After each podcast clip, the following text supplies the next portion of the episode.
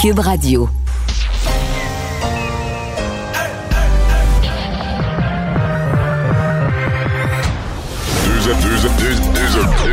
Deux, animateurs cohérents, deux visions différentes.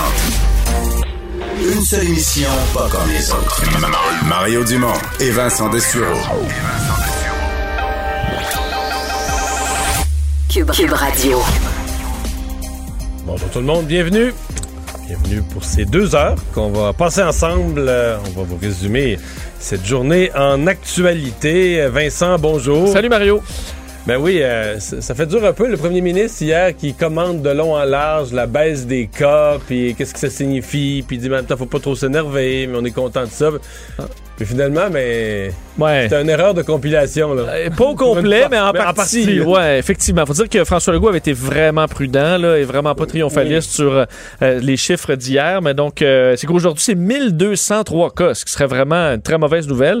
Mais là-dessus, il y a 359 cas ajoutés qui sont survenus entre le 10 et le 12 octobre en raison d'un problème. Toute, toute la fin de semaine de l'Action de grâce, s'est accumulé des cas qui n'étaient pas comptabilisés. Là. Exact. Mais là, donc, cette baisse-là qu'on voyait, n'était euh, pas total, parce qu'on rajoute pratiquement 100 décès. Ça fait plus que 150 décès par Mais jour. Dimanche, c'est même 200 qu'il faut rajouter. Là. Et euh, donc, les 800, c'était plus du 1000. Mais là, dans les 24 dernières heures, c'est 844, en espérant qu'on n'ait pas euh, perdu une pile de, ça que je me disais ce matin, c'est ça? en arrière d'un fax. Mais bon, alors le, chiffre qu'on a, c'est 844. Alors, on est quand même dans des données qui sont encourageantes. Alors voilà, ben on va revenir sur tous ces sujets dans quelques instants, mais dans l'immédiat, on va rejoindre Paul Larocque et l'équipe de 100% Nouvelles. C'est le moment de joindre Mario Dumont dans son studio de Cube Radio. Salut Mario. Bonjour. Ah, Mario, il faut se parler de, la pandémie, surtout des chiffres, des, statistiques. Tu es, un gars de chiffres. Donc, depuis quatre jours, on se disait, et le premier ministre a insisté là-dessus, bon, il y avait quand même une stabilisation de la courbe et tout ça. Mario, on apprend que finalement, il y a, plus de, 350 cas qui avaient été, euh, qui n'avaient pas été comptés au cours de la, dernière semaine. Fait que finalement, euh, l'amélioration relative de la situation euh, est plus relative qu'amélioration comme telle ça reste un plateau. C'est-à-dire qu'on est resté sur un plateau autour des 1000 cas, mais l'espèce de baisse où on avait l'impression qu'on venait dans les 800, euh, ça, c'était pas réel. C'est parce qu'il en manquait. Des cas qui étaient tout simplement perdus dans le système ou des fax qui étaient tombés entre le mur et le derrière du bureau, je sais pas. là.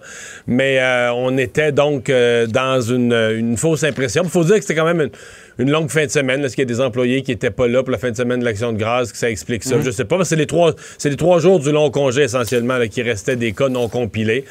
Ça reste un certain malaise parce que hier, le premier ministre commente des chiffres.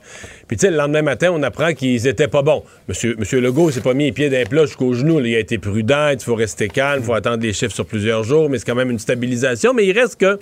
Il y avait une pointe d'optimisme dans son propos. je dirais qui était, bon, dû à des chiffres qui étaient pas bien compilés. moi, si j'étais au ministère de la Santé, j'aurais quand même un, malaise avec ça. Un peu, un peu amateur, disons-le.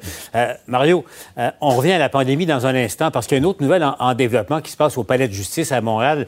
Euh, Mario, on va aller retrouver Bénédicte Lebel qui couvre le procès de Gilbert Rozon. Bénédicte, donc, tu es à, l'intérieur de la salle d'audience et M. Rozon a commencé à être interrogé par son avocat. Oui, Maître Poupard, et c'est un témoignage complètement contradictoire à la version qu'a donnée la présumée victime hier. Il est revenu sur cette fameuse soirée qui se serait passée euh, dans les années 1980, alors qu'ils sont sortis tous les deux dans un bar euh, de Saint-Sauveur. Et lui, il a raconté, bon, comment il s'était connu, à quelle période c'était dans son époque. Mais quand il est arrivé sur la soirée, il a reconnu qu'après la sortie du bar, il serait allé dans la maison d'une collègue, d'une amie étudiante en droit à ce moment-là. Et il a euh, il dit on s'est installé sur le canapé. Euh, j'ai commencé à lui faire des avances. Euh, j'étais comme j'étais inspirée alors qu'on voit M. Roson justement qui sort pendant cette pause. Il dit on s'est installé. Il dit qu'il a glissé sur le plancher avec elle, qui s'est mis à mettre sa main sous sa robe, mais que la présumée victime se serait clairement raidie tout d'un coup et il aurait tout de suite arrêté. Il aurait même senti que c'était relativement brutal. Tout de suite après, il a raconté, en fait, il dit qu'il est allé se coucher. Et je veux, je vais prendre mes notes parce que j'ai quand même euh, noté quelques mots qui frappent. Euh, Paul, ce qu'il a expliqué, il dit, je sais pas trop à la suite de ça, euh, quand je me suis réveillée, à 7 heures du matin, j'avais mademoiselle qui était à Califourchon sur moi, qui était en train de me faire l'amour J'étais plus que surpris. Il s'est dit, elle est bien weird, c'est les mots qu'il a utilisés. Il dit, elle regardait au loin. J'avais l'impression qu'elle se faisait l'amour sur moi, qu'elle se faisait l'amour à elle-même. J'ai trouvé ça étrange. C'est la vérité que je vous dis. C'est là où on est rendu. Alors, on comprend que euh, c'est une version qui est complètement contradictoire avec ce que la victime avait, présumée victime, a raconté quand elle a dit que euh, quand elle s'est réveillée, Gilbert Rozon était sur elle le matin. Euh, les deux ont une version bon, qui se ressemble, qui n'est pas assemblée sur tout point sur le fait qu'il y a eu une première, euh, euh, il y a une première tentative de rapprochement la veille. Elle, elle a dit qu'il s'était tiraillé, qu'elle l'avait repoussé. Lui a dit on s'est pas tiraillé, j'ai juste mis ma main sous sa jupe et elle s'est dit j'ai arrêté tout de suite. Mais on voit vraiment la différence pour ce qui est de, des deux versions pour le lendemain. Lui, ce qu'il présume, c'est que Madame était par-dessus lui quand il s'est réveillé et qu'elle se faisait l'amour à elle-même sur lui, c'est là qu'on en est rendu pas. Alors, Bénédicte suit ça pour nous. On te retrouve, euh, Bénédicte, euh, au TVA Nouvelle. Euh, Mario, bon, ça va être clairement la parole de, l'une, la plaignante, versus la parole de l'accusé. Oui, c'est tout un exercice pour un juge. Ce sont des procès où tu n'as pas de témoins extérieurs, donc c'est vraiment la.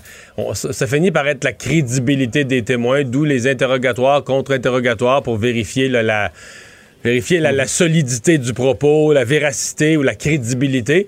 Et là, tu es en plus dans euh, une, scène qui serait survenue il y a 40 ans. Donc là, euh, oui, tu as la crédibilité du témoin, mais tu as la mémoire, à mon avis, qui devient un facteur. Ça prend des, ça, donc, ça prend des juges d'expérience qui euh, peuvent essayer de départager tout ça et d'offrir ensuite le verdict le plus crédible possible. Et on le rappelle, Roson a choisi de témoigner à son propre procès, Il mhm. n'était pas tenu de le faire, donc il sera ensuite contre-interrogé, bien sûr, par euh, euh, le ministère public. Ça sera à suivre, bien sûr, Mario. Revenons maintenant à la pandémie. Donc, je le rappelle parce que, euh, pour bien comprendre, aujourd'hui, 844, là, je regarde mes chiffres, dans la mesure où on peut s'y fier, 844 nouveaux cas en 24 heures, mais on ajoute 359 cas nouveaux de COVID qui n'avaient pas été comptés au cours, au cours de la fin de semaine.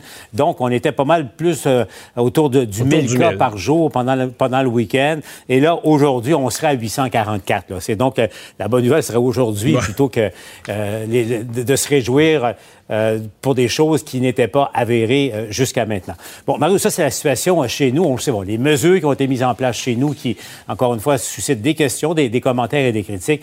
Mais Mario, tu as vu ça, ce qui se passe? D'abord, la situation en, Europe, là, il y a une flambée encore. C'est aux États-Unis, mais en Europe, tu as vu en Angleterre, en France notamment. Mario, le président Macron qui a annoncé aujourd'hui, enfin il y a quelques heures maintenant, des mesures moi j'appelle ça des mesures massues. Mario, un couvre-feu à Paris, dans huit autres villes, dont Lyon et plusieurs autres villes. Couvre-feu entre 21 h euh, le soir et 6 h le matin.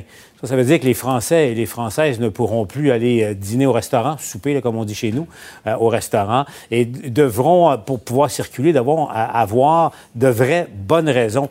Mario, on passe aux choses sérieuses là-bas.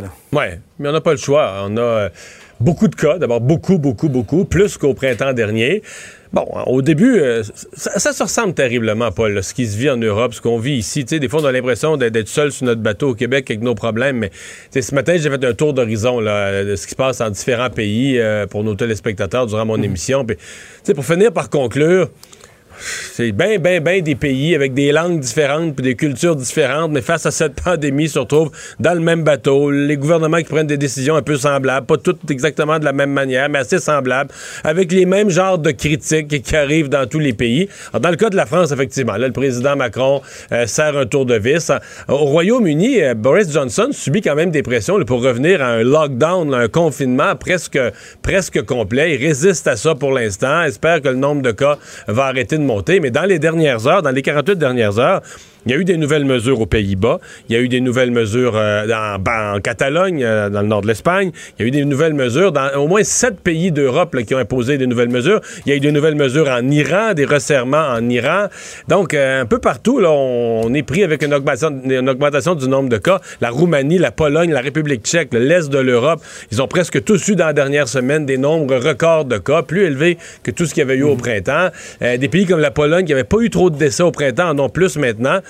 Donc, euh, puis là, ben, tout le monde est pareil. Essaye d'éviter le confinement, de prendre des mesures euh, les plus restrictives, mais sans tout empêcher. Puis à un moment donné, le nombre de cas continue à monter. On serre la vis d'un coup. Tu sais, on est... Euh, bien du monde d'être dans le même bateau sur Terre présentement. Comme quoi, hein, quand, on se regarde, on, se désole, quand on se compare, on se console. C'est vrai encore une fois. Bon, Mario, parlons maintenant de, la nouvelle, de la vraie question nationale au Québec en ce moment. L'Halloween. Oui ou non? Doit-il y avoir Halloween? Je te vois rire, Mario, attention, c'est un, sujet de discussion qui crée beaucoup de tensions et un peu de, crainte dans, bien des familles. Hein. Euh, Richard suit ça pour nous aujourd'hui parce qu'effectivement, on essaie de comprendre un peu ce qui se passe. Il y a des villes qui ont déjà euh, indiqué qu'il n'y a pas question d'Halloween comme on le connaît d'habitude. Euh, Richard a passé une partie de la journée à aller voir des gens. Comment, quelle est l'opinion des gens? Est-ce que, oui, on prend une chance ou il n'y a pas de chance à prendre et on fait ça autrement? Cette année? Ben, écoutez, il y en a certainement qui ont été étonnés quand euh, la, chef euh, de la santé publique à Ottawa est allée dire que, ben, oui, il n'y avait pas de problème à passer l'Halloween. Elle, c'était le feu vert partout au pays. Euh, si on respecte les trois mesures essentielles contre la COVID, c'est-à-dire la distanciation, le port du masque, il va en avoir pas mal pour l'Halloween, c'est sûr. ici, on, donc, on, fait, on respecte tout ça. Il ne devrait pas y avoir de, problème, nous dit-elle. On le sait, vous l'avez dit, il y a des villes comme Rouen-Noranda qui, la semaine dernière, disaient non. La plupart des villes, pour le moment, attendent les directives de la santé publique de Québec. Parce que pour le moment, c'est ce qu'on nous dit à, l'Union des municipalités du Québec. Je veux savoir combien de villes comme Rouen-Noranda allaient empêcher la collecte. Euh, on n'était pas capable de faire de décompte parce que, comme à Montréal, on attend donc euh, ces directives-là qui devraient venir assez rapidement. Maintenant, vous me qu'on, comment on réagit par rapport à tout ça dans, les rues? Eh bien, en zone rouge, une euh, recommandation comme celle d'Ottawa, ça peut étonner bien des gens. Il y en a, par contre, qui veulent la passer d'Halloween. Alors, voyez ce que j'ai obtenu comme réponse. On a été capable jusqu'à présent de faire euh, nombre d'activités. D'après moi, ça devrait. Là, si on respecte la distanciation, peut-être les masques, euh, du gel antiseptique, ce serait le fun pour les enfants de passer l'Halloween. Moi, j'aimerais ça. Je vous dirais que non, c'est pas, c'est pas, c'est pas sécuritaire. Il faut être plus sur ses gardes. Avec certaines mesures, c'est possible. Vous lavez les mains, vous donnez des, bonbons, vous avez votre masque. Après ça, euh, on peut pas faire plus là non plus. C'est dehors parce que les gens vont faire attention, parce que les gens vont se désinfecter les mains, etc. Donc, il n'y a pas de danger pour vous? Bah, S'il y a des règles qui sont mises en place et qui conviennent euh, aux règles sanitaires, pourquoi pas, oui. Non, pas pour mes petits-enfants. Et je pense que pour une an, pour cette année, on pourrait s'en passer. C'est un débat qui divise le Québec, Mario, on le sent. Toi, tu n'as plus de problème avec ça. Ta, dernière vient d'avoir 18 ans. Enfin, je présume que euh, c'est terminé pour elle. Mais euh, donc, au fond, on, se dit quoi? on pense quoi par rapport à ça? Moi, je pense qu'il y a moyen. Euh, on oublie les, les, parties d'Halloween puis les parties d'adultes euh, où on se déguisait puis on était 14 dans, dans un sous-sol. Ça, ça c'est un X là-dessus. Mais que les enfants, dehors, allant sur des balcons, à la limite, euh, leurs parents doivent respecter la distanciation dans la rue. Là, des fois, des groupes, des attroupements de parents suivaient un attroupement d'enfants. Ça, je pense qu'on peut se séparer. Mais moi, je pense qu'il y a moyen, là, pour euh, permettre aux enfants d'avoir un petit peu de normalité, il y a moyen de respecter toutes les directives en passant à l'Halloween, que les gens, écoutez, les gens qui veulent pas se donner la complication de, donner les bonbons avec une pince ou un bâton de hockey, comme dit le docteur Tam, ils ont juste... Quelle idée? C'est pas toutes les quelle idée pareille, un bâton de, un bâton de Mario, un bâton tu te fais donner un bâton, tu te fais donner un bonbon avec un cross-check. attention, tu donnes de mauvaises idées, Mario, tu auras, une punition de mauvaise conduite. Ouais. Non, non, mais sincèrement, je pense qu'il y a moyen. Euh, puis les gens qui ont des craintes, les gens qui le veulent pas, et personne qui est forcé. Mais je pense qu'il y a moyen de faire ça sans que ça devienne source euh, d'éclosion et sans que ça devienne un véritable, euh, un véritable problème. D'autant plus que les enfants, on le dit souvent, euh, ils sont pas touchés, ils vont à l'école de toute façon. Ils marchent dehors, les enfants, là, pour plusieurs, pour se rendre à l'école. Alors moi, je pense que c'est, je pense que ça peut être faisable. Puis, des interdictions, je pense qu'on a notre, quand même notre dose. Oui, c'est ça. Hein. Euh, puis, c'est à l'extérieur, après tout, là, avec euh, des mesures élémentaires. Il faut juste intégrer le, hein? masque dans le masque. Dans, le, déguisement global, il faut trouver une façon d'intégrer le, masque.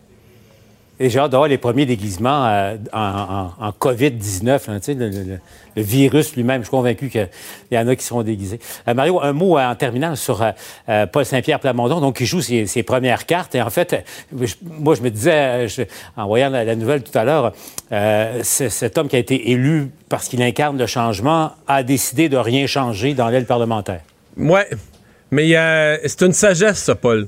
Euh, déjà, euh, des, grands sages qui ont dit si tu veux réussir à implanter le changement, faut pas que tu arrives en criant je vais tout changer parce que les gens vont se braquer.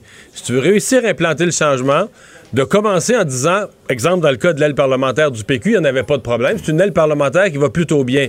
Fait que de dire que tu la changeras pas, c'est comme de dire, moi, je suis un homme de changement, je suis quelqu'un qui veut faire des transformations nécessaires au PQ.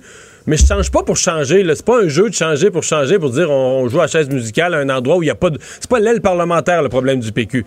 C'est la capacité de recruter des nouveaux visages. C'est le programme, c'est l'ancrage d'un programme indépendantiste crédible à moyen et long terme, etc. Et, moi, je trouve qu'au contraire, ça annonce qu'il fera pas du changement pour du changement, euh, qui veut s'attaquer aux choses fondamentales et que pour l'instant, ce qui va bien dans l'aile parlementaire, il n'y touche pas. Mais je trouve plutôt que c'est des points gagnés aujourd'hui. Son discours était raisonnable. J'ai juste une inquiétude pour lui sur ça c'est. Euh, Pascal Bérubé est un parlementaire efficace. Il sait aller chercher la clip. Il sait en chambre s'exprimer pour que les médias gardent l'extrait. Alors, il y a un danger que Paul Saint-Pierre Plamondon devienne frustré de dire ah, mais là, euh, c'est le chef parlementaire qu'on voit aux nouvelles, c'est pas moi, là. Et ça, euh, ça c'est une petite zone. Parfois, la visibilité dans un parti politique, c'est une petite zone à chicane. Je mentionne ça au passage. Mais, mais Mario, tu n'étais pas comme ça, toi. Moi, non. Pas comme ça. Moi, non, moi, non. Mais non, c'est sûr. C'est les autres, pas toi. Merci, Mario. Salut, Paul. Euh, alors, euh, Vincent, oui, dans les nouvelles, donc, euh, on a parlé de, tout à l'heure avec Paul Larocque, le nombre de cas aujourd'hui, qui officiellement est en baisse, là, pour peu qu'on puisse se fier aux chiffres, parce que les baisses des trois derniers jours n'étaient pas réelles. Maintenant, il faut quand même le regarder par région. Il y a certaines régions où ça va un petit peu mieux. Il y a d'autres où ça commence à aller mal, vraiment. Oui, parce que, en fait, on, a tellement parlé de la région de Montréal, évidemment, qui a longtemps été l'épicentre, mais là, on est, c'est loin d'être la région la plus touchée, disons, par 100 000 habitants. on comprend que la région est beaucoup plus populeuse. populeuse. Euh, Montréal, 189 nouveaux cas euh, aujourd'hui. La capitale nationale, 159. Et la Montérégie, 181. Euh, donc, Montérégie et présentement la capitale nationale sont clairement plus touchés que, que Montréal. J'ai pas fait le calcul, mais Saguenay, bon, à 25, c'est quand même des chiffres qui sont élevés pour la région, pas mal. Mauricie, centre du Québec, 48. eux, ils, sont, ils ont changé de couleur. On, on, sentait que ça s'en venait, qu'il y avait une montée qui était installée. Et Chaudière-Appalaches, à 58 cas. donc, également pour la région, c'est très élevé, alors que Laval, 46. Euh, la Nodière-Laurentide, ça s'est un peu stabilisé, le 34 pour la Nodière, 46 pour les Laurentides, mais c'est encore des hauts chiffres. Alors, on voit euh, l'endroit, encore là, il faut se garder une gêne parce que les chiffres, euh, on peut nous popper un 300 cas n'importe quand qui a été oublié quelque part. Mais pour Montréal, est-ce hmm. que c'est une tendance Est-ce que l'Abitibi est, est, toujours autour de zéro? Euh, L'Abitibi est à plus 2. Plus 2. Donc, c'est la dernière région. Abitibi puis Côte-Nord sont les deux dernières. Ouais, c'est deux dernières régions où on a encore des chiffres très, très, très, très ben, bas. en fait, ils ont presque... Dans, depuis le début de la pandémie, ils ont une journée de Montréal. Abitibi-Témiscamingue, 236. Côte-Nord, 162. Euh, depuis le début de la pandémie. Depuis euh, février, ouais, c'est ça. Euh, bon, on a parlé des, des, des, du passage devant le tribunal de Gilbert Rozon, mais aujourd'hui, il y a une autre personnalité, moins connue, mais quand même liée au monde artistique, qui a eu, lui, son verdict. Oui, l'éditeur Michel Brûlé, qui est reconnu coupable d'agression sexuelle à l'égard d'une auteure qui espérait, bon, au moment des faits, avoir fait voir son œuvre être publiée par sa maison d'édition Les Intouchables d'édition de, Michel Brûlé, euh, qui euh, a donc été déclaré coupable aujourd'hui par le juge Sébastien Prou. En fait, euh, l'histoire, la victime, en plein projet d'écriture, rencontre Brûlé en mars 2014, souhaite solliciter une rencontre d'affaires. Il y a échange de courriel, on fixe un rendez-vous. Et lorsqu'elle arrive, se rend compte que les éditions Michel Brûlé, c'est en fait les, Intouchables, c'est dans sa résidence, en fait, donc où son sous-sol, il y a des bureaux. Alors, se retrouve là et Brûlé, à un moment donné, monte à l'étage, se brosser les dents, se raser la barbe et se raser le crâne. Là, tu es dans une rencontre d'affaires, déjà un peu étrange. Et à ce moment-là, il invite la femme à aller prendre une douche. C'est encore étonnant dans rencontre d'affaires. Étonnant, ce qu'elle refuse.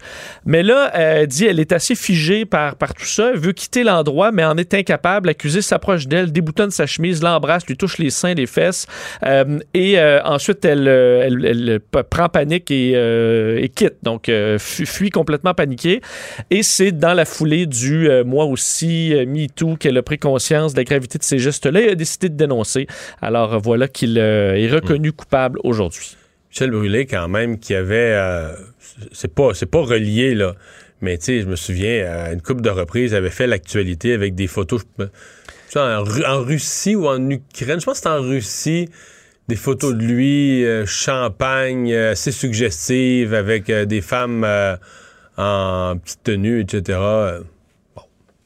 Hmm. Un, un- un entraîne Ouais. pas l'autre, un n'est pas relié à l'autre, mais disons que sur ta. Si, tu plaides la, la- la- la réputation de ton comportement en la matière en cours comme étant exemplaire, là, Ça peut être un élément des photos en Russie, ouais, Courte ça. carrière en chanson aussi pour euh, Ah oui? Michel Brûlot. Je sais pas si tu te souviens, là, mais Non. vidéoclip bizarre aussi. Ah ouais, ouais, ça ouais. n'avait pas duré ça- longtemps. Ça avait pas levé. La, mère de Michael Chiquan, donc euh, celui qui euh, est accusé euh, du meurtre de deux, deux petits-enfants à Wendake, qui va d'une lettre ouverte, une lettre aux médias, à la fois comme une lettre à son, à son fils, là, très émouvante. Ouais, c'est vraiment d'une tristesse infinie lorsqu'on lit les mots de Mylène Chiquan, donc la mère de bon de, de, Michael Chiquan. Elle dit Je suis la mère. cependant, aujourd'hui, je suis dévastée, anéantie par cette tragédie. Je n'ai pas de mots pour exprimer le geste de mon fils. Jamais, jamais, je n'aurais pensé euh, qu'il aurait pu être un danger pour quiconque et qu'il commettrait l'irréparable. Et quand même un dossier qui est un élément d'information quand même intéressant, qui en rajoute sur le fait que euh, ce- cet homme-là n'a pas été pris en charge alors que vraiment plusieurs, dont lui, réclamaient de l'aide. Elle parle donc du fait qu'il souffrait de problèmes mentaux, que le soutien nécessaire n'est jamais venu. Elle dit il était déjà connu pour des problèmes de santé mentale reliés à une dépression majeure. Dieu sait qu'il a demandé de l'aide à plusieurs reprises. Il a déjà attenté à sa vie. Malgré les hospitalisations, malgré nos demandes afin qu'il reçoive l'aide appropriée, le soutien n'a malheureusement pas été suffisant. Pas de place à l'Institut universitaire de santé mentale qu'on connaît sur euh, l'hôpital Robert Giffard à Québec, ni au centre de crise de Québec. Son médecin de famille a tout fait pour qu'il obtienne l'aide appropriée. Euh, le seul suivi qu'il a obtenu est un appel téléphonique. Alors, euh, raconte à quel point là, euh, on a eu de la difficulté à lui fournir de l'aide. Elle se dit brisée à jamais, que le processus vers une guérison et le pardon lui semble inatteignable, son cœur étant brisé. Alors, euh, vraiment, euh, une, lettre difficile à lire d'une mère qui vit le pire drame qu'une mère peut vivre. le débat qui devait avoir lieu demain soir, ça devait techniquement être le deuxième débat dans la course euh, pour la présidence des États-Unis, il a été annulé. La commission des débats a dit on va le faire compte tenu de la COVID du président, on va le faire à distance. Trump dit moi je veux pas faire de débat à distance. Le débat est donc annulé. Mais là, ça va être remplacé finalement par autre chose, mais à deux, euh, plutôt d'être diffusé sur les réseaux, ça devient une bataille entre deux réseaux. Oui, et euh, faut dire, moi, normalement, j'aurais eu tendance à être très déçu qu'on perde un des trois débats euh, des candidats à la présidence, parce que je suis la politique américaine, mais après le premier, on se rend compte qu'on n'y perd rien. Là, parce Il va en avoir euh, un autre de toute façon. Le 22, je pense que ça va être maintenu. C'est le dernier. Pour l'instant, c'est maintenu tout à fait. Mais on s'entend, euh, le, le premier débat, on n'avait pas appris grand-chose. Ça avait été un petit peu plus Ça ridicule qu'autre chose. Pas été édifiant du tout. Alors, est-ce que dans l'exercice de demain, on pourra trouver quelques éléments de réponse? En fait, les deux candidats vont se retrouver euh, au même moment à la télévision sur deux chaînes différentes dans le, différentes dans le principe du town hall meeting. là. Alors, où des citoyens vont poser des questions en direct aux deux candidats. Donc, NBC pour le président Trump, demain 20h en Floride. Et euh, pour Biden, c'est sur ABC en Pennsylvanie. Donc, deux États clés très importants. Euh, et un panel d'électeurs va aller leur poser des questions. Mais là, déjà, Mario, on est à dire, ben là, quel va avoir des codes d'écoute le plus? Ben oui, c'est, mais c'est ça, c'est la guerre des codes d'écoute. Et pour moi, il n'y a pas de doute, là. Je veux dire, Donald Trump va avoir deux fois Mais les codes d'écoute de Joe Biden. Mais c'est ça, mais ça veut rien dire. Non, mais il va s'en faire une victoire. Je t'annonce, ça, va Ben, être la le pre- sais. ça va être la première victoire de, de Donald Trump qui va, il- le vendredi matin, il va triompher quand les codes d'écoute vont sortir vers 11h avant dîner. Il va être triomphant. Je le sais, mais je doute pas que la majorité des gens vont préférer écouter un freak show qu'un politicien sérieux qui parle. Ben oui. Alors, euh, à quel... euh, on s'entend. Non, non, là. je comprends, tu peux l'interpréter. Moi-même, mais- je vais écouter davantage Trump. Ben, moi là, aussi. parce que, l'autre, il- c'est prévisible. On connaît son programme. euh, ça va être tempéré. Il va répondre aux questions des gens. Il va expliquer des choses. Puis tout ça. L'autre, c'est comme, tu sais pas ce qui peut arriver. C'est pas insulter quelqu'un, l'envoyer promener, dire des grossièretés. euh, tout peut arriver. là. Donc, c'est pour ça qu'il n'y aura pas grand-chose à analyser, à part effectivement pour Donald Trump qui va euh, probablement crier victoire. Ça peut être n'importe quoi, Trump. Ça peut être n'importe quoi entre rire et délire, le WWE. mais- C'est sûr que ça va être plus divertissant. Ben oui. Est-ce que c'est cette personne-là que tu, qui est la, Ah, plus ça, apte c'est à une autre gouverner? Je ne sais pas si tu dois gérer ça avec les Mais ce que je te dis, c'est que dans les faits, là, lui, vendredi matin, va euh, s'enorgueillir des codes d'écoute puis dire que c'est sa première. Il a gagné la veille. On n'en doute pas. Mais reste que, on le voit là, dans les sondages, de plus en plus difficiles, critiques, de même dans des États où euh, on le croyait euh, même plutôt, euh, plutôt en, sécurité. Ouais. dès là, il, bon, si, on multiplie les, les rallyes là, depuis plusieurs jours. Il en avait un hier dans l'Iowa et ça va se continuer. Est-ce que tu as vu dans l'Iowa d'ailleurs ce qu'ils ont fait? ah, c'est l'organisme Rural 2020, je pense que c'est ça, un organisme. Ils ont acheté une grosse pancarte qui était sur le chemin, pas très loin, il y avait le rassemblement. Puis ils ont écrit Trump's Super Spreading Event, l'événement super contaminateur de Trump, avec une grosse flèche, une énorme flèche. c'est quand même habile. C'est drôle. Parce que c'est, faut dire, c'est des images euh, particulières. Là. On voit, euh, tu vois, t'as encore là Air Force One qui arrive et là tout le monde dans un enclos. Mais ce qui est hallucinant, c'est que Trump fait ça en disant, mais regarde, nous là, on n'a pas peur, puis les États-Unis, mais je veux dire, mettons, la NFL font des, fait des matchs, pas de public. Tu sais, la NFL, c'est pas exactement un organisme euh, communiste. ça, ça veut faire de l'argent, ça veut vendre des billets. En temps normal, les gens payent 200$ pour un billet, etc. Même le UFC s'est adapté. Ben oui. Puis là, t'as les rassemblements. ils font comme si les rassemblements républicains, une espèce de nouvelle norme, là. Mais pas, pas en tout, là. Je veux dire, ils sont, euh, ils sont sur la planète Pluton, là. Le NASCAR n'a pas plus le droit. Mais ben non. Mais euh, ben non. En tout cas. On va aller à la culture. Culture et société. Bonjour Anaïs. Bonjour messieurs. Et tu nous avais promis hier cette entrevue. Absolument, avec Sophie Préjean pour parler de la Fondation Autiste et euh, Majeur. En fait, bonjour Sophie. Bonjour Anaïs, bonjour Mario. Bonjour. Bonjour. Là, Sophie, première question, mais je te parle en tant que téléspectatrice. Hier, ça a été euh, annoncé. Ça a vraiment été une belle nouvelle qui a été reçue à bras ouverts de la part des Québécois, au même titre que les émissions Autistes bientôt majeurs, Autistes maintenant mm majeurs. Dis-moi, est-ce que vous vous attendiez à autant d'amour et autant d'appui des Québécois quand ce gros wagon-là a été lancé? Non, sincèrement, non. C'est quelque chose que j'ai très mal mesuré, mais que peut-être que mon conjoint a, mesuré mieux, et plus que moi, étant producteur. Non, quand ça m'est arrivé avec l'idée, en fait, de faire l'émission, puis après ça, la fondation est venue par la suite, euh, j'étais plus j'étais plutôt rébarbative à l'idée. Là, on, avait un plan, Charles et moi, qui n'a pas tenu. Euh, le plan, c'était un pacte. Il n'y avait pas de caméra qui rentrait à la maison chez nous pour des raisons évidentes. Et ça n'a pas tenu très longtemps à partir du moment où mon chum est devenu producteur, on va se dire des vraies affaires. Et là, il y avait comme plus besoin que moi de, de, montrer cette réalité-là que je, que je ne voyais pas très télévisuelle, moi, à, à la base. Je vais le dire comme ça. Je voyais pas en quoi ma vie pouvait intéresser tant les gens. Euh, puis bon, garde, euh, sincèrement, c'est moi qui avais tort et c'est lui qui avait raison. Euh, parce que des fois, quand tu es trop collé sur la réalité, il y a des affaires que toi, tu veux, tu tiens peut-être pas à montrer tant que ça. Mais le regard de quelqu'un d'autre, il est complètement différent sur cette réalité-là. Fait aujourd'hui, je suis obligée d'admettre que pour la cause, ça, ça a eu beaucoup d'effets bénéfiques. C'est parti d'une affaire que, dont, je doutais beaucoup pour devenir finalement un peu, euh, comment dire, quasiment malgré moi finalement, euh, quelque chose de, qui a fait un peu avancer. Je veux pas être prétentieuse par rapport à ça, ils restent humbles, hmm. mais je pense que les Québécois là-dedans, ils ont, ils ont collectivement compris une réalité qu'ils connaissaient peu ou mal. si ça ne sera que ça, ça n'eût été que ça, ça sera déjà ça. Hmm. Mais les, gens ont certainement compris quelque chose. Euh, des, des, en fait, ils, s'étaient jamais posé ces questions-là dans ces termes-là, là, le vécu, le quotidien. Euh, même moi, j'ai entendu des gens euh, qui reconnaissaient eux-mêmes l'avoir, je sais pas moi, dans une épicerie ou dans un milieu où, tu sais, je sais pas, ils étaient pas, étaient pas satisfaits du service que l'emballeur. Puis après coup, ils se questionnaient sur eux-mêmes en disant, mais peut-être cette personne-là vivait, tu sais, travaillait euh, courageusement avec une limitation. Non, ça, ça a fait ah réfléchir sur tous les aspects de, ce que vivent les parents et de ce que vivent euh, des, des, jeunes. Ça fait réfléchir bien du monde, là.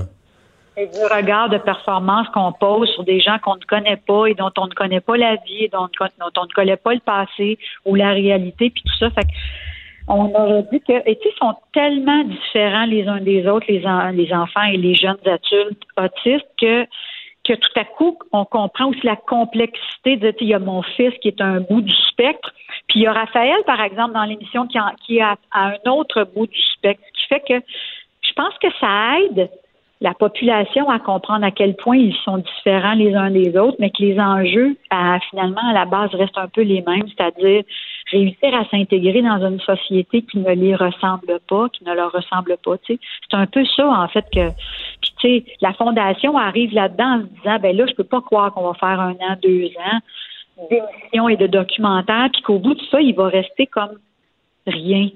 Il faut que ça serve à quelque chose. Fait rapidement, Charles est arrivé puis il a fait ben moi je pense que ça prend une fondation, tu sais. Puis encore une fois, c'était moi un peu la plate. Il disait ouais mais c'est compliqué de faire une fois. Tu sais, moi je suis toujours un peu plus au ralenti que lui. Lui très proactif, hey, go go, on a des projets, tu sais, comme si on en manquait nous autres dans la vie des projets.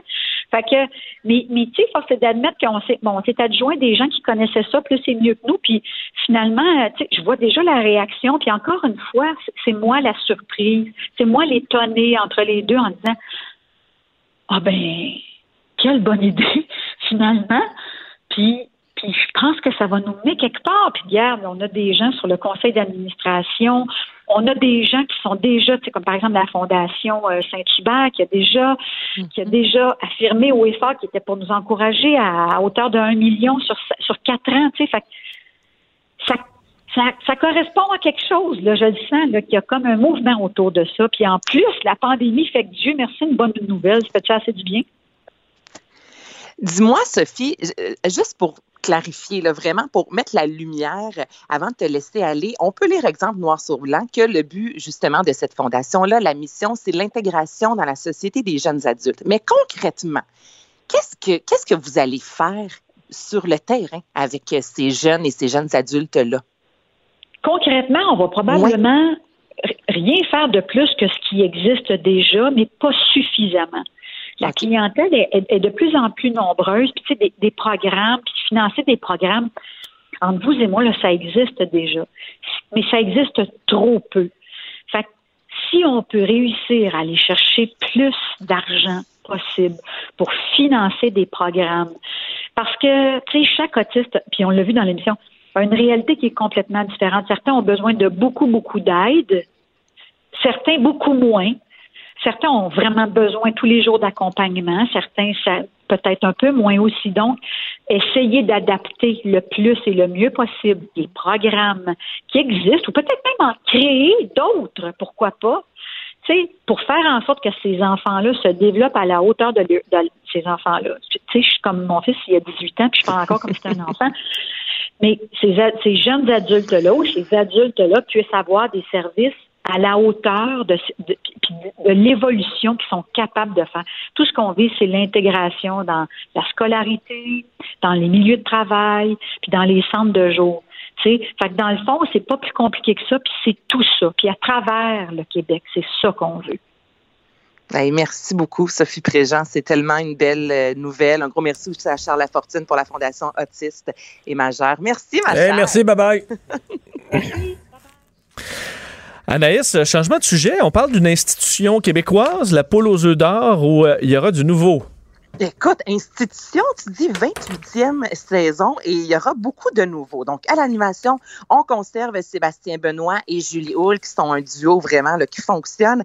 Et là, imaginez-vous qu'ils seront seuls ou presque dans le studio. En raison de la COVID, il ne peut y avoir de téléspectateurs, donc pas de public, et même que les participants, ça débute demain. Moi, je suis curieux, genre de voir à quoi ça va ressembler. Les participants vont jouer à la poule aux œufs d'or, mais dans le confort de leur salon. Donc, on va munir les six participants d'une tablette. Là, on est vraiment là 2.0 technologie 2020. Là, on est vraiment loin juste de la roue, exemple, qu'on fait tourner. Donc, les participants vont dicter leur choix aux animateurs qui vont jouer en studio pour eux. Oui, mais les, participants, ils étaient conseillés par la foule pour euh, prendre l'œuf ou pas, je sais pas trop, là? Ben, c'est ça. On, ils ne pourront plus malheureusement être. Mais là, comment tu fais pour te décider si c'était pas, euh, pas bien ben, conseillé? C'est la famille, c'est la famille dans la maison.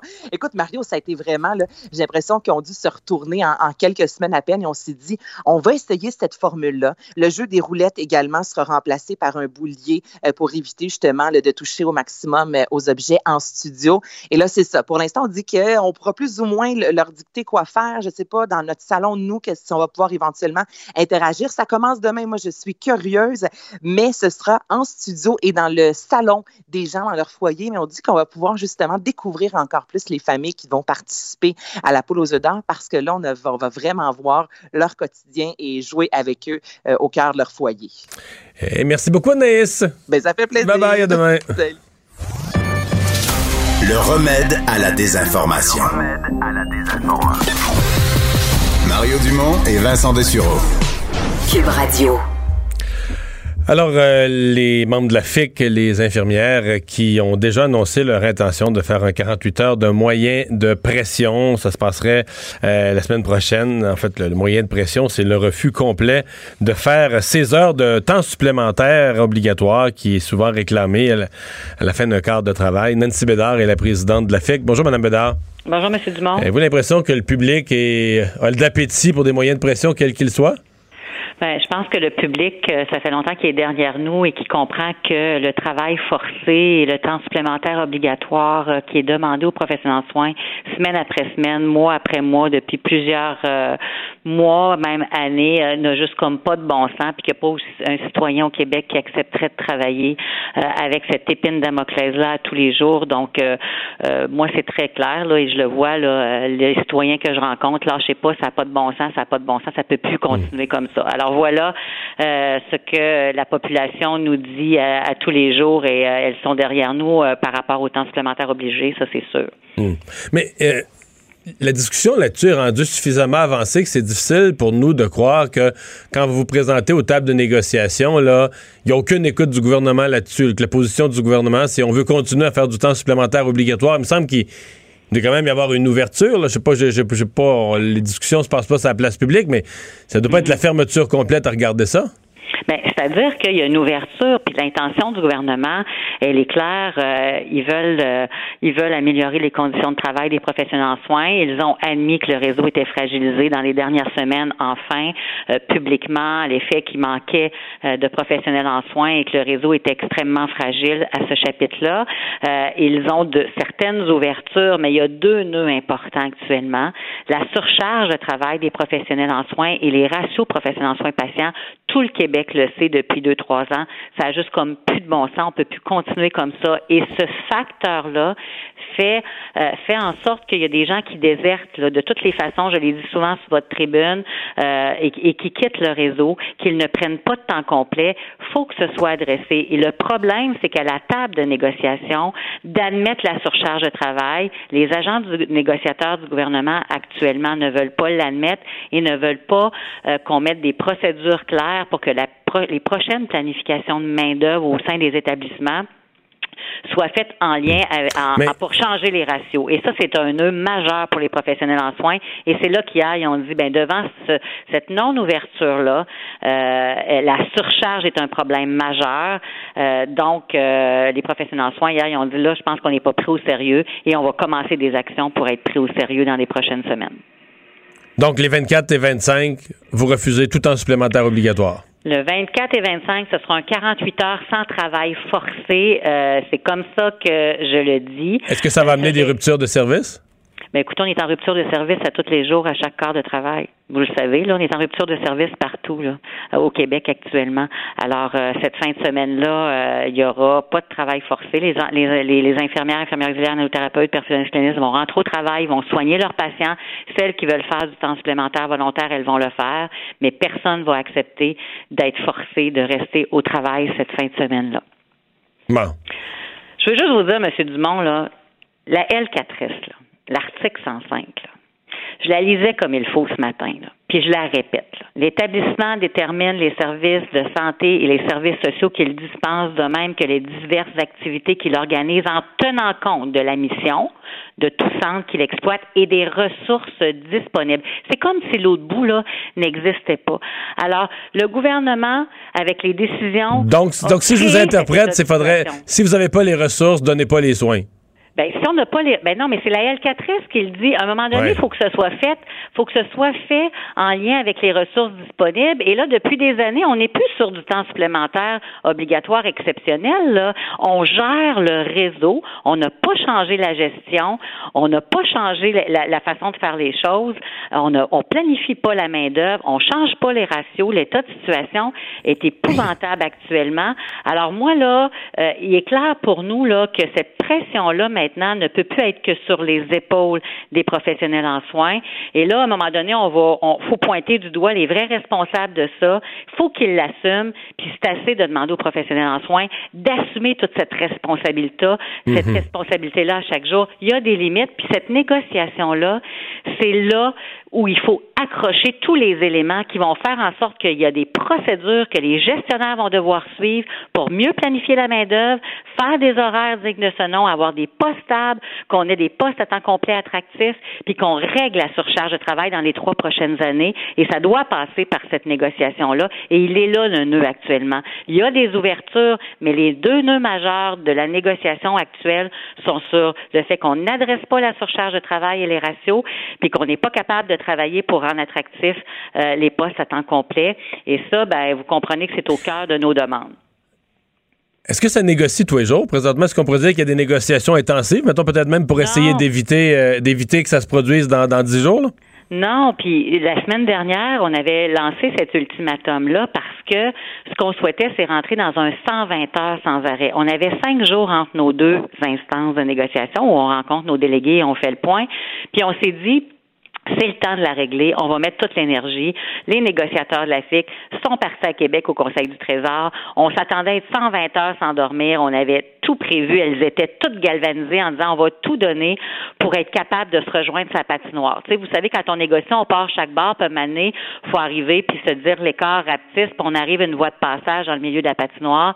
Et malheureusement, on a eu droit à à peine 20 heures, puis ça, je suis large, là, avec... Euh, avec les négociateurs du gouvernement et euh, on voulait nous vraiment attaquer le cœur, ce que je vous ai parlé tout à l'heure et euh, ils n'ont pas vraiment été au rendez-vous à ce chapitre-là. Il y a eu des ouvertures sur certains éléments, mais le cœur, puis nous, ce qu'on voulait, c'est vraiment régler le cœur de la surcharge pour être capable, hier, de dire à notre délégation, ce bout-là est réglé, on va continuer encore dans les prochaines semaines, parce que nos membres aimeraient ça, à la fin octobre, avoir réglé cette convention-là, puis qu'il y ait des éléments là-dedans qui qui changent le cours des choses. C'est la volonté. J'entends le ministre Dubé, je me dis, la bonne nouvelle, quand je l'entends, c'est qu'on dit les mêmes choses. Fait qu'à un moment donné, il faut que les gens euh, qui négocient pour lui euh, avancent un peu vers nous pour qu'on soit capable d'avancer vers eux. Alors, euh, je pense que, tu sais, je crois encore. vous me dites, il y, a, un fossé, il y a un fossé entre ce que le ministre Dubé dit, ce que le ministre Dubé dit publiquement lorsqu'il parle au grand public, et ce que ces, négociateurs, en son nom, disent à la table en face de vous. c'est pas le même discours? Absolument. Il n'y a, y a, pas, a pas l'ouverture, en tout cas, de, de ce que le ministre veut. L'ouverture à la table est vraiment pas là. On veut pas mettre de processus. On veut pas attacher les gestionnaires. On veut laisser le plus de souplesse possible à la gestion.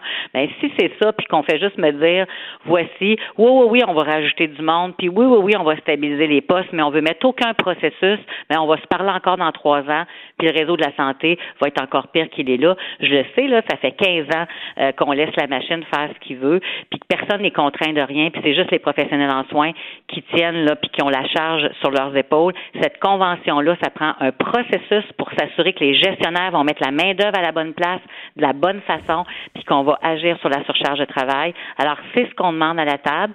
Puis ben ça, euh, et je peux vous dire qu'ils euh, sont pas là, ils sont pas là, ils veulent pas être attachés à nulle part. Je me mets dans la, peau du public, de tout le monde qui écoute ça, puis qui veut des solutions. Puis je vous pose une question. Oui. Advenant que vous obteniez satisfaction sur euh, les, les, les horaires de travail, l'organisation du travail pour rendre le mhm. travail plus, plus acceptable. Oui. Êtes-vous prêt à vous engager à aider le gouvernement à recruter, parce qu'il y a quand même des centaines Ah, d'infirmières, des infirmières qui ont quitté, qui ont quitté le réseau public, qui travaillent à temps partiel, de convaincre des infirmières à revenir à temps plein dans le réseau. Des gens heureux, c'est les meilleurs ambassadeurs pour rendre le, le réseau, le réseau Mais vous, heureux. comme syndicat, comme organisation, Absolument. Je rêve d'être la- la- l'ambassadrice. Je me bats à tous les jours pour que ça arrive là. Tous les jours, depuis des années, je me bats pour être capable de dire qu'on a un réseau attractif, de la rétention, qu'il y a des belles mesures, qu'on aille dans les cégeps, les universités pour dire aux gens, puis je le dis quand même quand je vois là, c'est quand même, je, je- c'est une belle profession, on est heureux de le faire, mais actuellement, euh, vraiment, on a un employeur qui est notre gouvernement, qui a vraiment fait en sorte que les conditions de travail dans les dernières années soient tellement difficiles. Mais je peux vous dire, là, je rêve de ça. Je rêve. Et j'aimerais tellement, à la fin de cette négociation-là, dire c'est la convention collective des 30 dernières années, celle qui va changer le cours des choses. Les conditions vont changer. On va implanter les ratios. On va, on va être capable de travailler sur rendre le poste attractif, les postes à attractifs. Venez dans le réseau.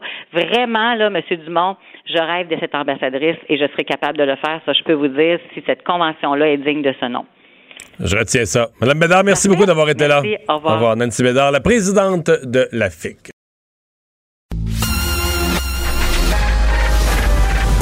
Mario Dumont et Vincent Dessureau. Des propos crédibles, avec des fois un brin de sarcasme. Ben, quand les nouvelles sont moins crédibles. là. Mario Dumont et Vincent Dessureau. Cube Radio. C'est l'heure de la chronique sportive avec Jean-François Barry. Le sportif, salut. Ouais, le sportif certain, mais je travaille pas mal moins fort que Marc Bergevin. Ah, OK. Ouais, ouais, ouais, parce que là, Marc Bergevin, en fait, euh, il avait fait une transaction, mais c'était toujours pas signé, là, le nouveau gardien. Ah ben oui, euh, Jake Allen est signé pour la prochaine année, ça, il n'y avait pas de problème avec un- son contrat, dans le fond, qui, qui- qui avait été accordé à Saint-Louis à 5 millions de C'est ça, dollars. Mais on là, était dans la continuité de son ancien contrat, mais là, on leur signe. là, on leur signe pas pour 2020-21, on leur signe pour 21-22 puis 22-23. Deux ans, à 2 875 000 dollars par année. Tu sais, c'est pas que les dollars me dérangent et tout ça, mais je me demande juste pourquoi si rapidement, en sachant pas, tu sais, le plafond va être à combien, il y a toujours pas donné un coup de patin avec le Canadien. Euh, Puis, tu sais, la signature est correcte, là, le gars, il vaut ça, j'ai pas de problème avec ça, c'est juste... Je comprends pas l'urgence. Ben, je comprends pas l'urgence. Puis, honnêtement, moi, à moins que ce soit parce qu'ils pensent le perdre peut-être à Seattle euh, à- en vue du, pro- du repêchage Mais il d'expansion. peut le perdre même des- s'il est signé, non? Oui, mais c'est ça. Mais il faut que tu en soumettes un qui est signé. Fait que, tu sais, peut-être que c'est ça qu'ils qui, qui- qui ont dans leur manche, là. Je veux dire, Mmh, ouais. ils sont plus ferrés que moi là, dans les conventions collectives puis dans ce qui s'en vient pour le prochain repêchage. Mais sinon, je me suis demandé aujourd'hui, c'était quoi l'impact dans la chambre de cette signature-là. là. Tu sais, si t'es Brandon Gallagher aujourd'hui ou si t'es Philippe Dano, Tu dis, c'est plus, urgent, négocia- c'est plus urgent de signer un deuxième gardien qui vient d'arriver que moi. Bon, t'as- t'as- ok, Ouais. je suis pas tout seul à, pas tout seul à avoir Ben, pensé je ça. comprends. Je veux dire. Mais en ça même temps, il demande pas la. Je pense que Gallagher, il demande plus que 2 2,8 millions par année. Là. Non, je sais bien, là, mais le 2,8 qu'ils viennent de donner là, ils l'ont plus. Là. Ça en fait un de moins, mettons, pour donner l'augmentation de salaire à Gallagher. Est-ce que- est-ce qu'il devrait. euh, je voyais un débat. Dans ton esprit, est-ce qu'il doit devenir l'attaquant le mieux payé du Canadien? Est-ce que c'est comme un must? Ben, sais-tu quoi? Je suis, je suis vraiment embêté là-dedans. Parce que Gallagher, ou bien tu le payes pour service rendu, parce que là, il joue à rabais. Puis à un moment donné, un gars qui joue à rabais a le goût de passer à la caisse. En même temps, Brendan Gallagher mérite-t-il vraiment d'être signé comme un marqueur de 30 buts régulier avec un contrat long terme quand on sait à quel point il est dur sur son corps? Tu sais, genre Mais là, le 30 signature buts, il l'a fait une couple de fois quand même avec des équipes pourries à l'attaque. euh, il, a fait, il, a fait, il a fait 30 buts, euh, ben, pas de cette saison-ci, ça a été coupé avant la fin, mais les- la saison d'avant, il a fait 30 buts. Ouais, je, ouais, je, je comprends. Mais mettons qu'il veut un, un 6, un 6 ans à Oh boy, là, 6,5 la 7 cinquième, millions par la année. cinquième, sixième année, là, il va commencer à avoir mal dans le dos, d'après moi, avec le genre C'est de ça hockey qu'il l'affaire. joue. Là, ouais. Puis je l'adore, là, tu sais, mais à un moment donné, le rôle du DG, c'est d'être tranchant. Puis, je- puis oui, euh, je pense que là, l'attaquant le mieux payé fait 5. Fait que, tu sais, à 5,5, il serait l'attaquant le mieux payé. Mais d'après moi, lui, il vise pas mal plus haut que ça parce qu'un marqueur de 30 Genre buts. 7? Ouais, d'après moi, il vise 6,5, 7. Ou bien 7 euh, un peu moins longtemps, ou bien 6,5, mais une, une durée plus Hmm. longue. Mais tout ça pour dire que euh, je, je me suis juste mis dans leur peau aujourd'hui, je me suis dit, d'après moi, il y a un texto entre Gallagher puis Dano aujourd'hui de faire Ah, ben tiens, lui, il n'a pas, il a pas encore transpiré une goutte pour l'organisation, puis il a un contrat d'extension alors que nous, on ne l'a pas. Puis, je suis allé voir les chiffres, j'ai fait mes devoirs pour vous autres. Là. Euh, le Canadien, l'année prochaine, cette année, là, c'est presque réglé, mais l'année prochaine, ils vont avoir des méchants casse-têtes financiers. Côté défenseur puis gardien de but, on est correct. Puis là, je parle pas 2020-21, je parle 2021-22. On a seulement cinq attaquants sous contrat, cinq qui vont devenir agents libres, puis deux agents libres avec restriction. Et il va nous rester 22 millions de dollars pour signer tout ce monde-là. Là. Fait que là, il en, il en manque au minimum 8 attaquants. C'est beaucoup. Et là, tu as Gallagher qui va signer à 6-7. Tu as Dano qui va signer à, l'entour de 5. Puis là, tu n'as pas signé des gars comme Tatar, comme Armia. Euh, KK devient joueur autonome avec restriction, mais quand même, il va avoir une augmentation de salaire. Lekonen, à moins de perdre un gros salarié, un Byron, mettons, que Seattle viendrait chercher, ou un, un Charrot à 3 millions libéré de la masse, il va falloir être créatif et la seule façon, je pense, ça va, ça va être d'avoir des joueurs qui coûtent moins cher, de rentrer des jeunes. Tu sais, Jake Evans, Jake Evans va jouer à 800 000, Ryan Paling va jouer euh, à 1 million, euh, Ilonen, Cofield. Ça va être la solution pour Marc Bergevin parce que 22 millions pour 8 attaquants, c'est pas beaucoup. Ouais. Hmm. Bon. Un mot sur l'impact, parce qu'il y a un joueur, euh, Saphir Taider, qui quitte et il quitte loin en plus. Mais il quitte. En fait, on va le mettre au conditionnel parce que, à moins que je l'ai manqué là, dans les dernières minutes, c'est encore toujours... ouais, une rumeur. Mais c'est une rumeur qui est à l'autre bout, à, l'autre bout, il l'annonce comme un fait, eux autres. Là. Nous autres, on en parle comme une rumeur, mais en Arabie Saoudite, ils en parlent comme un fait. Là. Oui, mais je voulais juste dire que l'impact avait quand même pas réagi encore. avant de dire qu'il est parti, mais effectivement, ce qui s'est passé, c'est que l'équipe de l'Arabie Saoudite a mis sur Twitter une photo euh, de Sophie Taider dans l'uniforme en disant une espèce de bienvenue avec ses statistiques et tout hmm. ça. Fait que ça laisse croire qu'effectivement, il s'en va là-bas. Est-ce qu'il y en a un autre qui a le même nom et qui euh, joue quelque part dans le monde? Je pense pas. Hein. non. Fait que je pense bien que c'est fait. Surtout qu'il n'a pas joué dimanche. Il y en a plusieurs qui se demandaient pourquoi il n'avait pas joué dimanche. Fait que là, ça, un plus un, à un moment donné, ça fait deux. Euh, pourquoi? On ne sait pas encore. Euh, on ne connaît pas les, raisons? Est-ce que c'est l'impact qui en voulait plus? Est-ce que Saphir Taider qui n'était pas heureux avec l'impact? Je ne sais trop. Euh, mais c'est quand même un des attaquants qu'on avait là, qui, qui pouvait produire un peu, qui créait de l'offensive. 4 euh, buts, 5 passes euh, cette année. Fait que oui, on sauve des sous parce que c'était un de ceux qui était bien payé. Par contre, je ne sais pas comment on va finir l'année parce que déjà qu'on dit que l'impact n'a pas beaucoup d'effectifs, qu'on ne réussit pas à faire de transfert avec la COVID et tout et tout, je ne sais pas comment on va faire pour aller chercher de l'attaque. Surtout que l'impact, mine de rien, sont toujours dans une course euh, aux séries, ils sont huitièmes présentement, les dix premières formations qui Mais font est-ce qu'il était encore un joueur clé, lui? Moins que l'année passée. Je, suis ça de loin, vraiment, le soccer, je suis pas bon. Ben, je, pense que c'était encore un. C'était encore un joueur clé, mais là où je pense que ça accroche, il me semble qu'à chaque fois que j'entendais son nom, parce que moi non plus, là, je ne suis pas euh, spécialiste au soccer, mais j'essaie de, m'y mettre pour pouvoir le couvrir le mieux possible, j'entendais toujours Saphir Taider pourrait faire mieux. On voudrait que Saphir Taider s'implique. On aimerait ça que Saphir Taider la mette dedans. Fait que, oui, on entendait beaucoup parler de lui, mais pas toujours nécessairement pour les bonnes raisons. Fait que c'est peut-être là où le torchon a brûlé, puis il a décidé de, de quitter. L'impact va sûrement réagir. On va en savoir plus dans les prochaines minutes. Un vote ce soir dans la Ligue de hockey junior majeur du Québec. Oui, oui, oui. Mais, juste euh, pour terminer, oui. crucial, mais juste pour terminer avec l'impact, en passant, il joue ce soir hein, contre ah. la Révolution de la Nouvelle-Angleterre. C'est un match clé. Oui, il est supposé avoir, encore là, c'est au conditionnel, je ne suis pas dans le secret des dieux, mais il va avoir une rencontre ce soir au sommet, les dirigeants de la Ligue junior majeure du Québec. Et la rumeur qui circule, c'est que ce serait pour, euh, afin de voter, pour savoir s'il continue ou pas la saison actuelle. OK, donc la, rencontre est une certitude, le vote est une rumeur. La rencontre est une certitude, on ne sait pas pourquoi, mais c'est ça. Ce qui circule, c'est que ce serait là-dessus, puis c'est logique, parce que là, il y a la moitié des équipes euh, qui ne jouent pas. Soit qu'il nous donne le portrait vite, vite un peu de. Ben, bon, je sais qu'il y a des problèmes à Sherbrooke, il y a des problèmes évidemment avec euh, euh, l'équipe de, Blainville-Boisbriand. Oui, ça, c'est des cas de COVID. Là, après ça, tu as tous ceux qui sont tombés dans le rouge récemment. Donc, ah, Drummondville ne peut plus jouer. Québec ne peut plus jouer. Euh, Victoriaville ne peut plus jouer. Et là, il commence à avoir des cas au Nouveau-Brunswick. Hein. Il n'y en a pas beaucoup, mais évidemment, ils veulent stopper ça le plus Ouais. rapidement possible. Fait que, comme il y a beaucoup de cas à Moncton, Moncton présentement est aussi, euh, tu vois, il y avait un match, je pense, euh, hier ou avant-hier, ou en tout cas quelque chose comme ça, il a été annulé. Fait que là, il commence à avoir beaucoup, beaucoup de matchs annulés, très peu d'équipes qui peuvent jouer, donc ça fait une gymnastique de calendrier qui a plus de bon sens. À un moment donné, il y a juste les foreurs puis, puis les Huskies qui peuvent jouer un contre l'autre. Fait que euh, je ne sais pas ce qu'ils vont faire. Euh, J'espère juste que ça va bien tourner parce qu'ils ont été audacieux, la Ligue junior majeure du Québec. C'est la seule ligue canadienne qui a décidé d'entreprendre sa saison. hein. En Ontario, euh, on a dit pas de match assurément avant le 1er décembre, peut-être même le 1er janvier. Même chose dans l'Ouest. On sait du côté des États-Unis, on avait annoncé qu'il n'y aurait pas de saison NCAA. Finalement, il va en avoir une là, qui va commencer dans trois semaines, je crois, un mois, quelque chose comme ça. Fait que je ne sais pas quelle décision on va prendre, mais ça va être intéressant de, de Mais suivre les hypothèses, est-ce qu'on que- pourrait euh, mettre fin à la saison ou suspendre la saison puis refaire un calendrier raccourci, euh, je sais pas, qui reprendrait le 1er janvier ou quelque chose comme ça? C'est une hypothèse ou si on met si on met la clé dans la porte, on la met puis c'est fini jusqu'à septembre prochain? aucune chance qu'ils mettent la clé dans la porte parce qu'on est beaucoup trop tôt en saison. Là. Dans le fond, euh, il y a Fait personne pourrait qui peut suspendre, savoir. Mais moi, je pense qu'on va prendre une pause. Est-ce que ça va être un mois, deux mois? J'en ai aucune idée.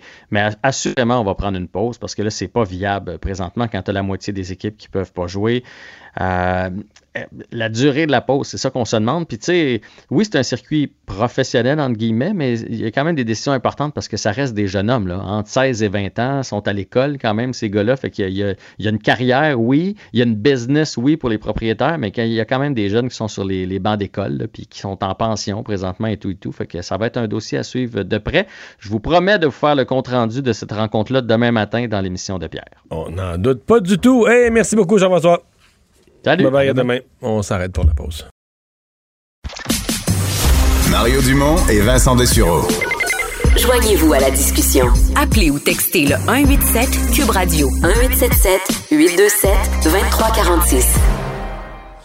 Alors Vincent, euh, dans les nouvelles, on avait beaucoup fait le tour là, des gens à la Maison-Blanche et de l'entourage du président Trump qui ont eu la COVID-19. Il y en a un de plus, là. Oui, c'est Barron, euh, donc le, le plus jeune, Jeune fils garçon, de, Donald Trump, qui euh, c'est Melania qui a confirmé dans un message euh, pour revenir un peu sur les événements de la, de la COVID, euh, sur le fait que Barron Trump avait eu la COVID. Là, je dis avait parce Lui, il que a quoi, 14-15 ans? 14 ans. 14 ans. Et euh, il, euh, il a eu la COVID, mais il, vi- il a testé récemment négatif. Alors, il a, c'est tout simplement qu'on l'avait pas mentionné. Ben non, il avait mentionné qu'il ne l'avait pas. là. Lors du premier test, lors de celui du président, je me souviens d'un reportage où la, la Maison-Blanche disait qu'il ne l'avait pas. Là.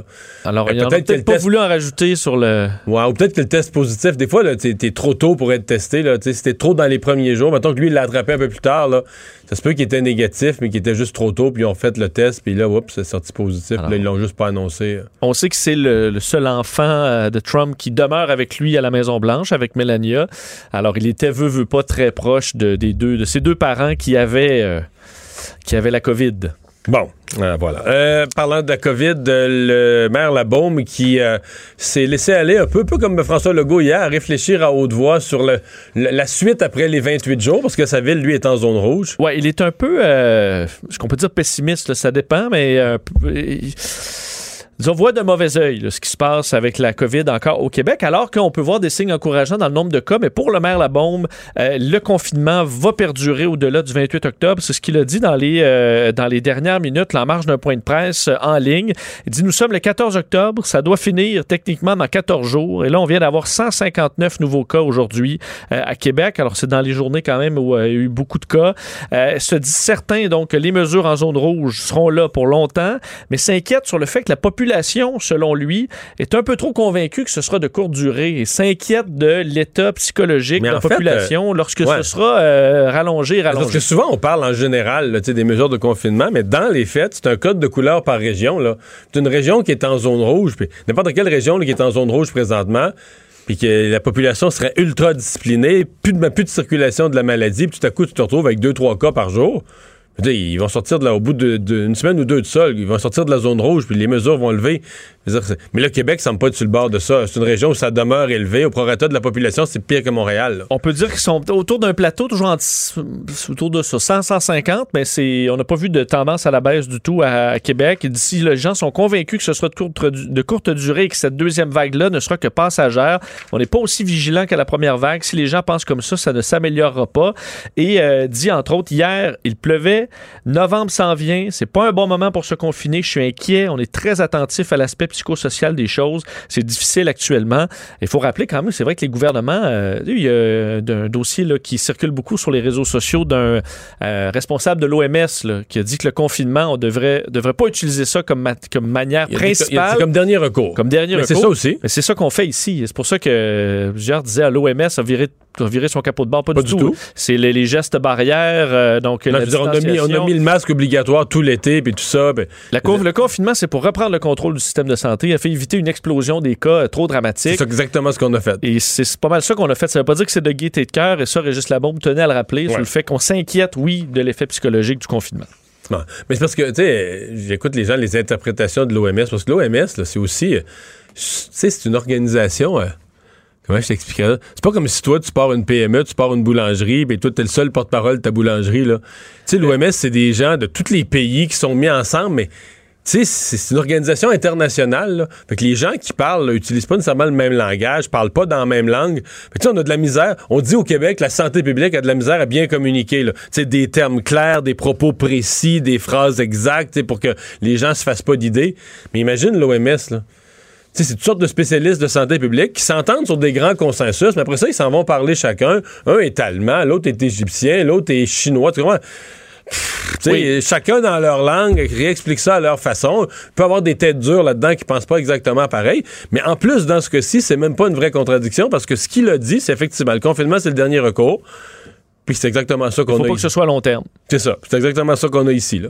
Je veux dire, c'est le dernier recours, le confinement. Euh, on avait toute une série de mesures, le masque, la distanciation, les martelets. Puis à un moment donné, durant le mois de septembre, ça s'est mis à monter euh, hors contrôle. Fait que là, on a été poussé au dernier recours. C'est un peu c'est plate, mais c'est aussi, euh, aussi Il faut dire que le même gars aussi vante les, la, la, gestion du Canada de la pandémie. Là. Alors, il n'est pas. Euh, non. voilà. Juste pour spécifier. Est-ce que c'est un débat qui traîne depuis euh, déjà deux semaines, euh, au moment où on est en train de nommer une nouvelle juge très conservatrice à la, à la Cour suprême des États-Unis? Est-ce que les démocrates pourraient jouer ce jeu, c'est-à-dire augmenter le nombre total de juges, plutôt avoir une Cour suprême de neuf où il y a six juges conservateurs? Ben tu, montes à une Cour suprême de, 15 puis tu nommes 6 de ton bord. Et c'est un dossier qui, euh, qui, colle un peu à Joe Biden parce qu'évidemment, lui ne répond pas à la question. Ben, il dit pas non ferme, Bon, euh, il, n'exclut pas l'idée qui circule euh, donc d'aller carrément augmenter le nombre de sièges parce qu'il faut rappeler, là, on est neuf présentement juge de la Cour suprême. Le chiffre n'a pas changé depuis 1869. Auparavant, ça avait bougé quand même à plusieurs reprises. Donc, le président choisit le, le juge, qui est ensuite confirmé par le Sénat. Mais le nombre de juges, ça, on peut le changer avec une simple loi. Alors, vu qu'il y a une grande, avec la nouvelle nomination euh, des conservateurs, euh, on se retrouve avec, tu le disais, 6 contre 3. C'est une nomination à vie, là. Hein? À nomination à vie, donc ça change le, carrément le paysage euh, pour peut-être une décennie ou pour 20 ans à venir. Pour très longtemps. Donc, est-ce que Joe Biden pourrait dire, ben, j'en nomme 6 de plus, des gens, des, des, des, démocrates, puis on, on va de l'avant. Ben, là-dessus, il y a une pression quand même dans le Parti démocrate pour le faire. Alexandria Ocasio-Cortez, entre autres, qui est bien connu chez les démocrates, disait nous devons mettre toutes les options sur la table, y compris le nombre de sièges à la Cour suprême, alors que d'un autre côté, les républicains, bien évidemment, déchirent leur chemise en disant que c'est ça, on, se retrouverait, là, un, qui, disait, entre autres, on va se retrouver comme dans le Sénat de la guerre des étoiles, avec, tu sais, où on se retrouve avec des milliers de personnes et euh, la Cour y perdrait toute légitimité. Et même les Américains sont en général défavorables à créer de nouveaux sièges. Mais dans le cas des démocrates, on comprend que euh, on est prêt à perdre du terrain, mais est-ce qu'on est prêt à en perdre autant pour aussi longtemps? On verra, mais c'est un dossier qui va revenir d'ici l'élection américaine.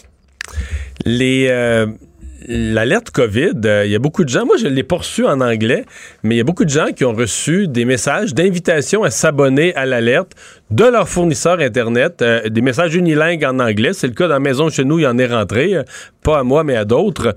Euh, là, il y a même des gens qui portent plainte aux langues officielles pour ça. Oui, de sorte que le commissariat aux langues officielles euh, fait enquête sur, euh, fait auprès de Santé Canada pour l'envoi de messages uniquement en anglais pour encourager les gens à télécharger l'application Alerte Mais c'est Santé Canada ou c'est les fournisseurs de services Internet? c'est ça. En fait, on, la, la, semaine dernière, Bell, entre autres, s'est excusé pour avoir envoyé des messages en anglais à ses clients francophones. On a dit que c'était une erreur de système.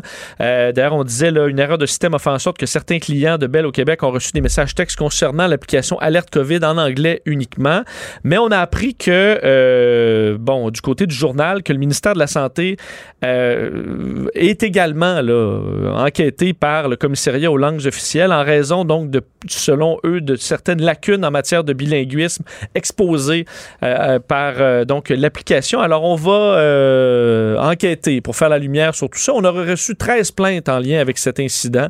on dit d'ailleurs, nous sommes présentement sous enquête et par conséquent, je ne peux discuter davantage de, cette plainte puisque la loi m'oblige au secret des enquêtes, ce que dit le commissaire euh, Raymond Théberge aujourd'hui.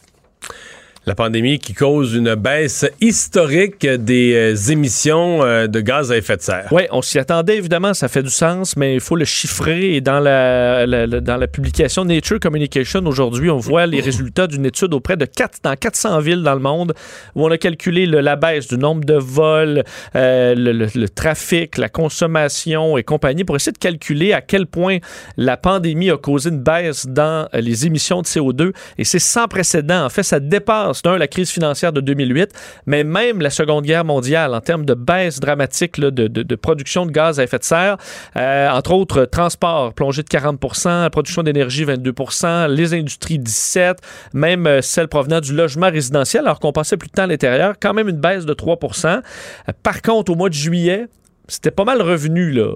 Euh, très rapidement à des normales. Et là, ben, en deuxième vague, on risque de revoir une baisse comme ça, des réductions. Mais en juillet, il y avait quand même pas d'avions qui volaient ou très peu, pas d'avions de croisière, pas de bateaux de croisière, pardon. Euh. Effectivement, c'est pour ça que euh, on comprend. Mais beaucoup moins de déplacements aussi. Je veux dire, peut-être les gens ont voyagé, peut-être chacun dans son pays. Mais... mais les avions, ça volait très, très peu. Tu as tout à fait raison. On parle d'une baisse donc annuelle d'un peu plus de 8% euh, ce qui serait donc du jamais vu par contre, les auteurs de l'étude disent que c'est une réduction notable, mais pas suffisante, ce qui va dans le même sens que Greta Thunberg, qui aujourd'hui, à la veille d'un sommet à Bruxelles, lançait un appel à Emmanuel Macron de prendre ses responsabilités. L'objectif visé, c'est que la Commission européenne avait proposé à la mi-septembre de viser une réduction de 55% des émissions de gaz. Imagine, on a fait 8 là, en pleine pandémie catastrophique mondiale. En vivant plus. Euh, non, mais ça, illustre quand même. 2030, ça va être dur. Mais ça illustre quand même un point, puis c'est pour ça que moi, j'en suis de la, lutte au changement climatique, mais j'ai souvent trouvé que les gens qui s'en font les promoteurs les plus agressifs disent vraiment pas la vérité aux gens. Et là, ça nous donne quand même un échantillon de ça, c'est-à-dire, tu mettons, euh, en campagne électorale, pourquoi Manon Massé nous disait pas ça? Faut arrêter. Tu là, là, on va avoir un étalon de mesure. Vous voyez comment on a arrêté de vivre? Il faudrait qu'on arrête de vivre plus. Euh, en fait, il faut rajouter un 8% comme cette année, puis en rajouter 8% 10% par année jusqu'en 2030. Là. Donc, arrête pas, pas faire ça pendant 10 ans. Faire ça plus, à chaque année, un 10% de plus de baisse. Tu as raison que la plupart des idées qu'on dit, ben, passer aux véhicules électriques ou tout ça, voyager un peu moins, on peut-être trouver 1% C'est ça, c'est de la poussière. Pense à tout ce qu'on a arrêté, la, quantité de télétravail, les mois où les gens voyageaient plus pantoute, les gens tout enfermés, chacun dans sa maison. Puis ça, tu dis, c'est même pas proche d'être suffisant. c'est juste que ça ça nous rappelle qu'il va falloir que les technologies changent, il va falloir que la science développe des nouveaux moyens, des nouvelles sources d'énergie, etc.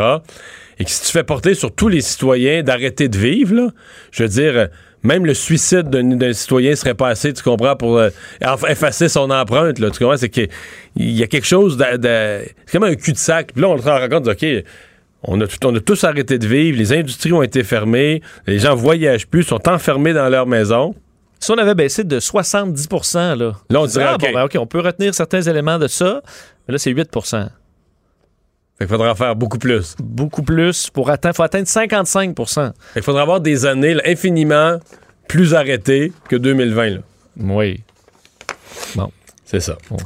Euh, bon, dans d'autres d'autres nouvelles plus légères, un lancement historique de fusée. Ouais. Ça, ça te passionne? Absolument, parce que la fusée Soyuz décollait euh, ce matin avec euh, enfin, un- une astronaute et deux euh, cosmonautes à bord euh, vers la station spatiale. Deux trucs quand même intéressants par rapport à ce décollage, c'est que de un, on a atteint la station spatiale à une vitesse record, enfin en seulement trois heures plutôt que les six normalement qui sont nécessaires, en raison d'un nouveau système de guidage qui permet de euh, d'atteindre la station spatiale après seulement deux On comprend qu'on décolle, mais on entre en orbite terrestre, on s'approche tranquillement au fil des tours de la station spatiale. Grâce à un meilleur guidage, on a été capable de le faire avec seulement deux tours plutôt que trois ou plus.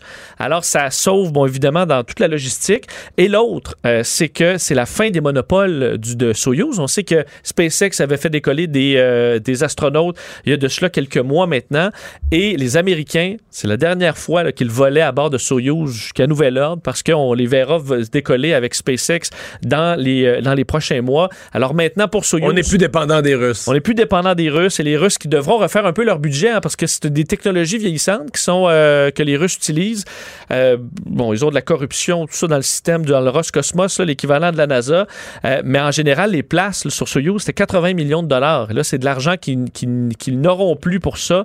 Alors, il y aura des défis quand même importants pour le programme spatial russe. Il faut dire, dans toute cette tension entre la Russie et les États-Unis, c'est quand même un beau projet scientifique.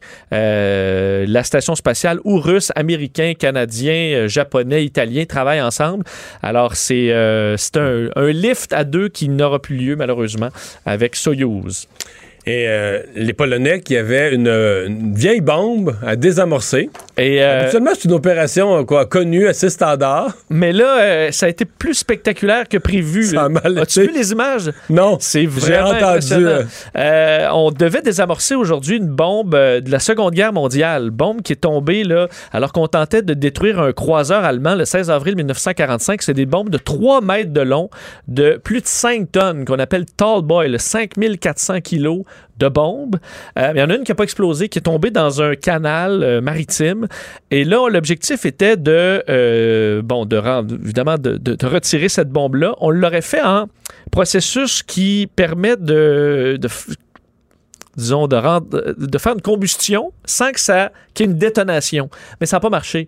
Euh, c'est quand même quelque chose qu'on avait prévu, mais il y a eu détonation et pas à peu près une explosion gigantesque euh, qui, qui a été filmée par plusieurs caméras euh, montre à quel point, écoute, une bombe qui est Moi, mon dans l'eau mon depuis grand-père- 1945. Mon grand-père, c'est à la fin de sa vie, il avait perdu un peu Louis, puis il avait tendance à faire le saut. Là, quand tu le prenais par surprise, là, tu sais. Oui, là, c'est un bon saut. Mais on avait. Hey, tu, non, mais pour vrai, tu dois faire le saut pas un peu, là. On avait évacué à 2,5 Non, km à la ronde euh, et c'était dans l'eau quand même. Alors, il n'y a même pas eu de débris, pas de dommages. On s'inquiétait quand Non, mais même je parce pense que plus aux gens qui, qui mènent l'opération, là, tu sais, avec, euh, avec euh, souci du détail, puis qui pensent avoir tout planifié. Puis... Comme année, paf! Bon, Euh, ça montre quand même. Elle est dans l'eau depuis 1945, la bombe. Elle explose comme une neuve, là. En 2020. Alors, quand quoi, les, joints étaient étanches? Les joints, il faut croire que c'était étanche, donc des démineurs plongeurs polonais qui ont, en fait, ils ont dit quand même, Mario, que que euh, il y avait de bonnes chances qu'elle soit désamorcée. Là. Ben oui. Qu'il n'y ait plus de danger. Tu devrais voir ça, le champignon. Alors, c'est euh, c'est réglé. Bombe de, je disais 3 mètres, une bombe de 6 mètres de long. Euh, la Tallboy qui... euh, 5400, ça veut dire quoi? 12 000 livres? De, de matériel de explosif. matériel explosif. Et c'est un matériel qui est plus efficace que le TNT. Donc, ça équivaut à 3,6 tonnes de TNT euh, qui ont explosé dans ce petit canal euh, de la ville de Swinoujscie, en c'est un- Pologne. Moi, ça va être un plus gros canal à l'heure où on se parle, non? Il est un peu- petit peu plus profond, c'est sûr. On le voit d'ailleurs, la quantité de vases que- qui, qui flottaient après ça, qui se promenaient dans l'eau un peu partout. Euh, mais on n'a pas, ça montre quand même, il y a eu des problèmes à travers les années sur des bombes euh, qui étaient encore euh, dangereuses un peu partout en Europe. Et il y en a encore aujourd'hui. Est-ce qu'il y avait des, des poissons? Est-ce que pêcher à la dynamite, c'est quand même une méthode éprouvée? C'est sûr qu'il y en a quelques-uns qui flottaient, Mario, après. Là. Ouais. À moins qu'on les ait fait évacuer avec des filets pour être sûr qu'il n'y a rien, là, mais bon. Merci, Vincent. Le remède à la désinformation. Mario Dumont et Vincent Dessureau. Cube Radio.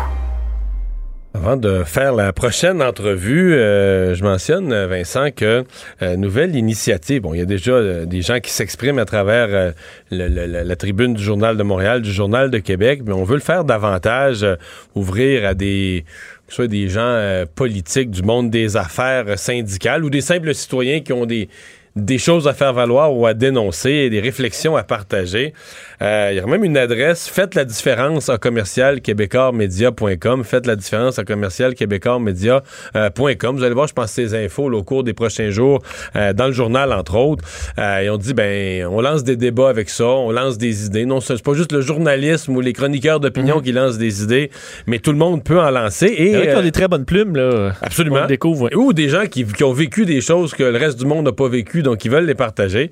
Et on dit, non seulement vous lancez un débat dans le journal, mais en plus, ben, euh, Cube Radio, LCN, TVA, toutes les plateformes ensuite peuvent interviewer l'auteur, euh, interviewer l'auteur de la lettre euh, ou des gens qui sont d'accord ou en désaccord avec lui, mais donc démarrer un débat qui se poursuit dans nos pages, sur nos ondes de télé et radio. Et donc demain, pour ben, dans, dans, le cadre de cette initiative, il y a Nancy Goyette, docteur, professeur et chercheuse au département des sciences d'éducation de l'Université du Québec à Trois-Rivières, qui va signer une lettre nos enseignants brûlent la chandelle par les deux bouts. On les parle tout de suite. Bonjour, Mme Goyette. Bonjour, M. Dumont. Bon, les enseignants travaillent trop fort? Ben, les, enseignants euh, commencent à être fatigués. Selon les, recherches que je fais, là, puis euh, les liens que j'ai dans le milieu présentement, là, par rapport à la, pandémie, bien entendu. Là. Hmm. Mais est-ce que, les, est-ce que tous les enseignants travaillent plus fort en temps de pandémie? Ben, à mon avis, euh, une grosse majorité travaille beaucoup plus fort. Déjà que la charge de travail était très difficile avant la pandémie. La pandémie amène vraiment euh, beaucoup plus de travail. Euh, juste en pensant là, aux normes sanitaires à appliquer dans les classes, c'est déjà un gros morceau. La formation aussi à distance, c'est quand même quelque chose qu'il faut apprivoiser assez rapidement. Donc, on peut dire que tous ces enjeux-là peuvent, euh, peuvent les fatiguer davantage, si on veut, puis euh, peut-être nuire à leur santé mentale. Il y a euh, une impression que à peu près dans tous les dans tout le secteur public tout le monde dit travailler trop. Là. Tout à l'heure, je parlais aux infirmières. dans le grand réseau de la santé, on pourrait les passer un par un. Tout le monde dit on est débordé. Euh, dans l'enseignement, c'est la même chose. Euh, est-ce que bon, est-ce que c'est est-ce qu'on exagère? Est-ce que, est-ce que, vraiment le, secteur public écrase ses, travailleurs, en demande trop? Mais qu'est-ce qu'il faut comprendre, je pense, à travers tout ça, c'est que euh, c'est, ces professions-là vont vraiment directement traiter l'humain. Hein? Donc, en éducation, ben, on enseigne à des enfants, des adolescents, euh, même des adultes, parce qu'à l'université, moi, j'enseigne aux adultes. Euh, ensuite, ben, dans le milieu de la santé, c'est la même chose. Puis travailler avec l'humain, c'est très complexe. Est-ce que l'humain d'aujourd'hui est plus complexe que l'humain d'hier? Ben, je crois que l'humain a toujours été complexe. Mais là, présentement, quand on est dans un temps de pandémie, c'est sûr que l'humain n'a euh, pas été nécessairement préparé. Le Québécois normal n'a pas été préparé à, à cette pandémie-là. Psychologiquement, ben c'est sûr que ça peut amener euh, certaines difficultés qui, qui, qui tu sais, parce que la situation est assez inédite. Donc, c'est sûr que là, ça va faire une pression sur les institutions que, que l'on a présentement davantage, euh, parce qu'il y a toute l'incertitude, parce qu'il y a aussi le stress, l'anxiété. Donc, pour revenir à l'éducation, ben c'est sûr que nos enseignants avaient déjà des conditions de travail difficiles. Je pense que ça, c'est répertorié depuis 20 ans. on en parle, les chercheurs en parlent, le milieu en parle. Mais là, la pandémie arrive vraiment euh, comme étant euh, peut-être euh, une goutte qui fait déborder le vase dans un système qui a de la difficulté à, essayer de, de pouvoir ben, y arriver là pour que l'éducation soit de qualité, mmh. pour que nos enseignants soient en forme, que, que nos élèves apprennent bien. Donc, c'est un petit peu là les enjeux là, que, que j'essayais là, de, de mettre en exergue, comme on dit. Une des façons que vous vous soulevez, euh, de, de, de mesurer la, difficulté d'attirer des gens dans la profession. Mais évidemment, il y a déjà une pénurie. Mais votre impression, c'est que l'appel qu'a fait le ministre il y a à peu près un mois pour aller chercher, euh, ramener au travail pendant peut-être un an ou deux euh, des enseignants qui ont pris leur retraite au cours des dernières années, les encourager à revenir donner un coup de collier, même avec une rémunération qui était pas mal avantageuse, aucune pénalité sur leur pension. Votre impression, c'est que ça n'a pas marché fort? Ben ça n'a pas marché fort. Puis ça, ça, se comprend ça parce que ces enseignants-là ont travaillé 20-25 ans euh, dans, dans le domaine. Ils ont, je pense que la plupart de ces enseignants-là ont vraiment aimé leur, leur, profession, euh, sauf qu'au bout de la ligne, euh, c'est une profession qui est quand même assez demandante au niveau là, de la surcharge émotionnelle.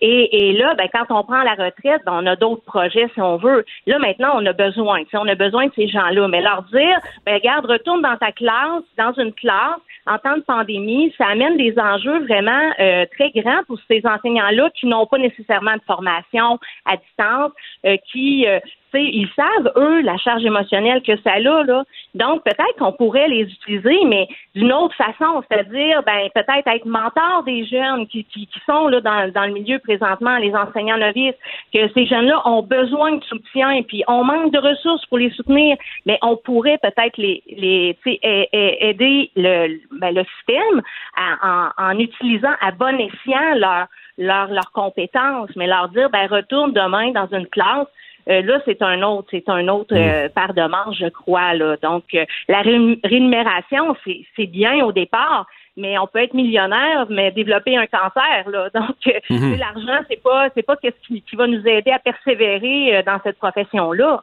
Ouais. Parle-moi un peu de, votre image de la chandelle par les deux bouts. qu'est-ce que, quels sont, dans le cas de l'éducation, quels sont ces, ces deux bouts? Le premier bout, ben, c'est euh, justement euh, tout ce qui, a, qui, a, rapport avec l'insertion professionnelle, c'est-à-dire nos, nos, nos, enseignants novices. Ça, c'est, j'invente rien, là. C'est des champs de recherche qui se sont développés depuis des années.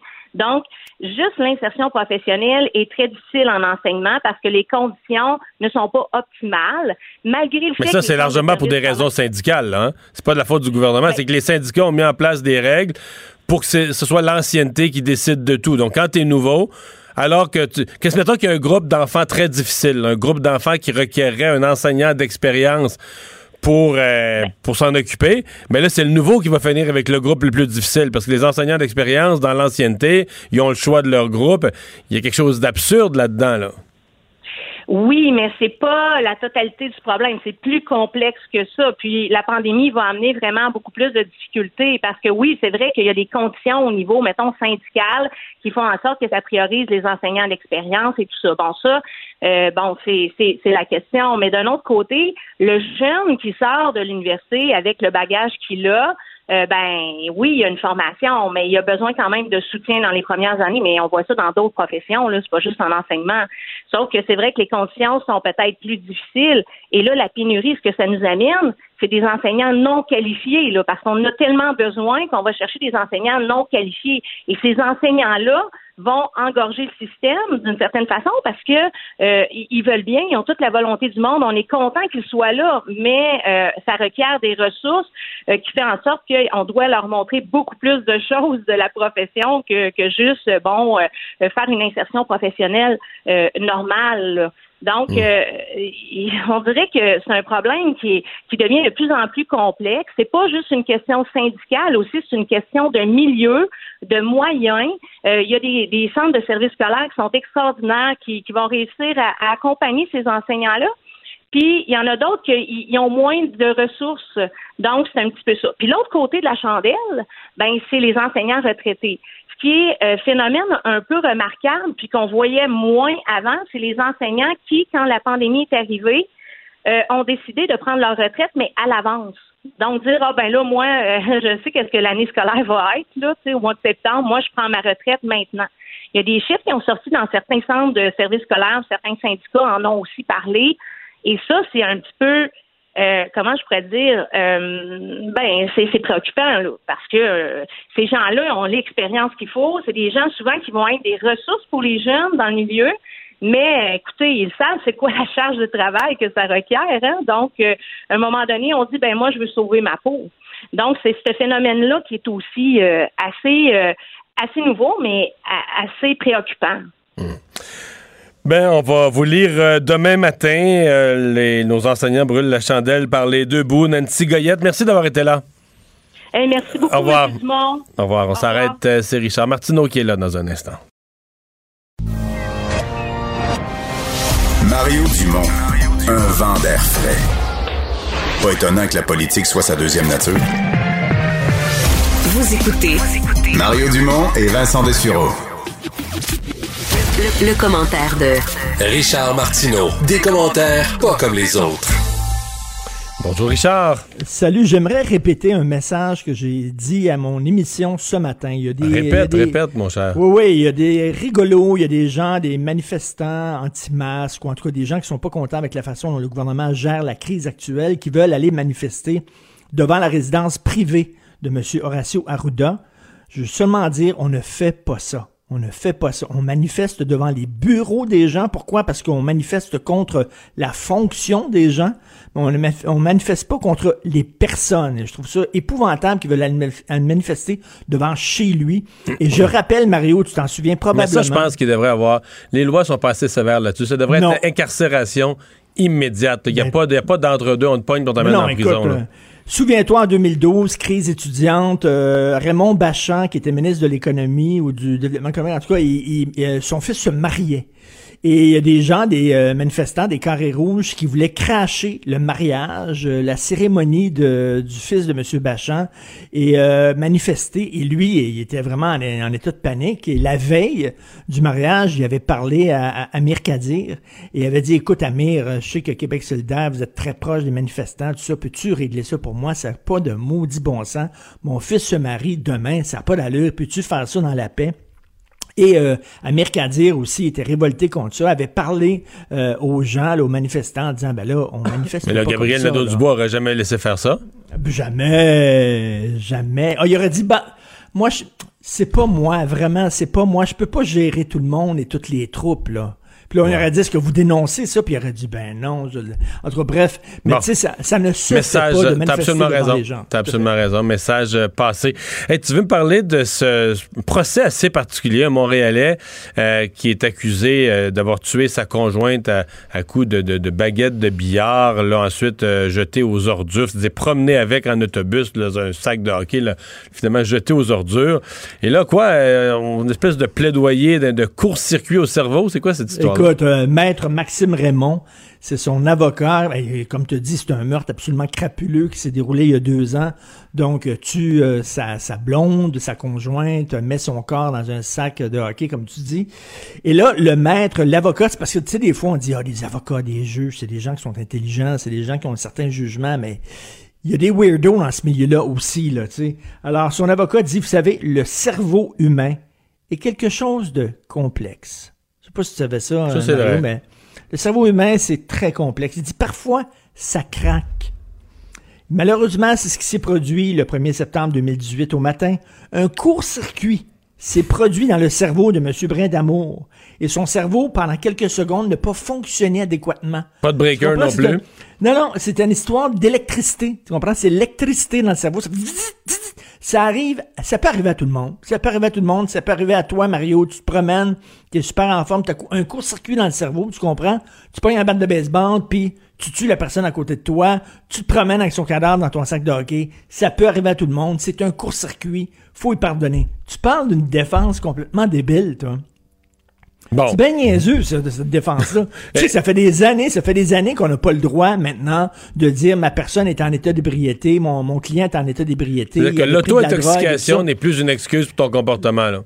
Absolument pas. C'est pas une excuse. Mais tu Faudrait, faudrait que tu prouves que tu as été victime, là, que quelqu'un t'a injecté.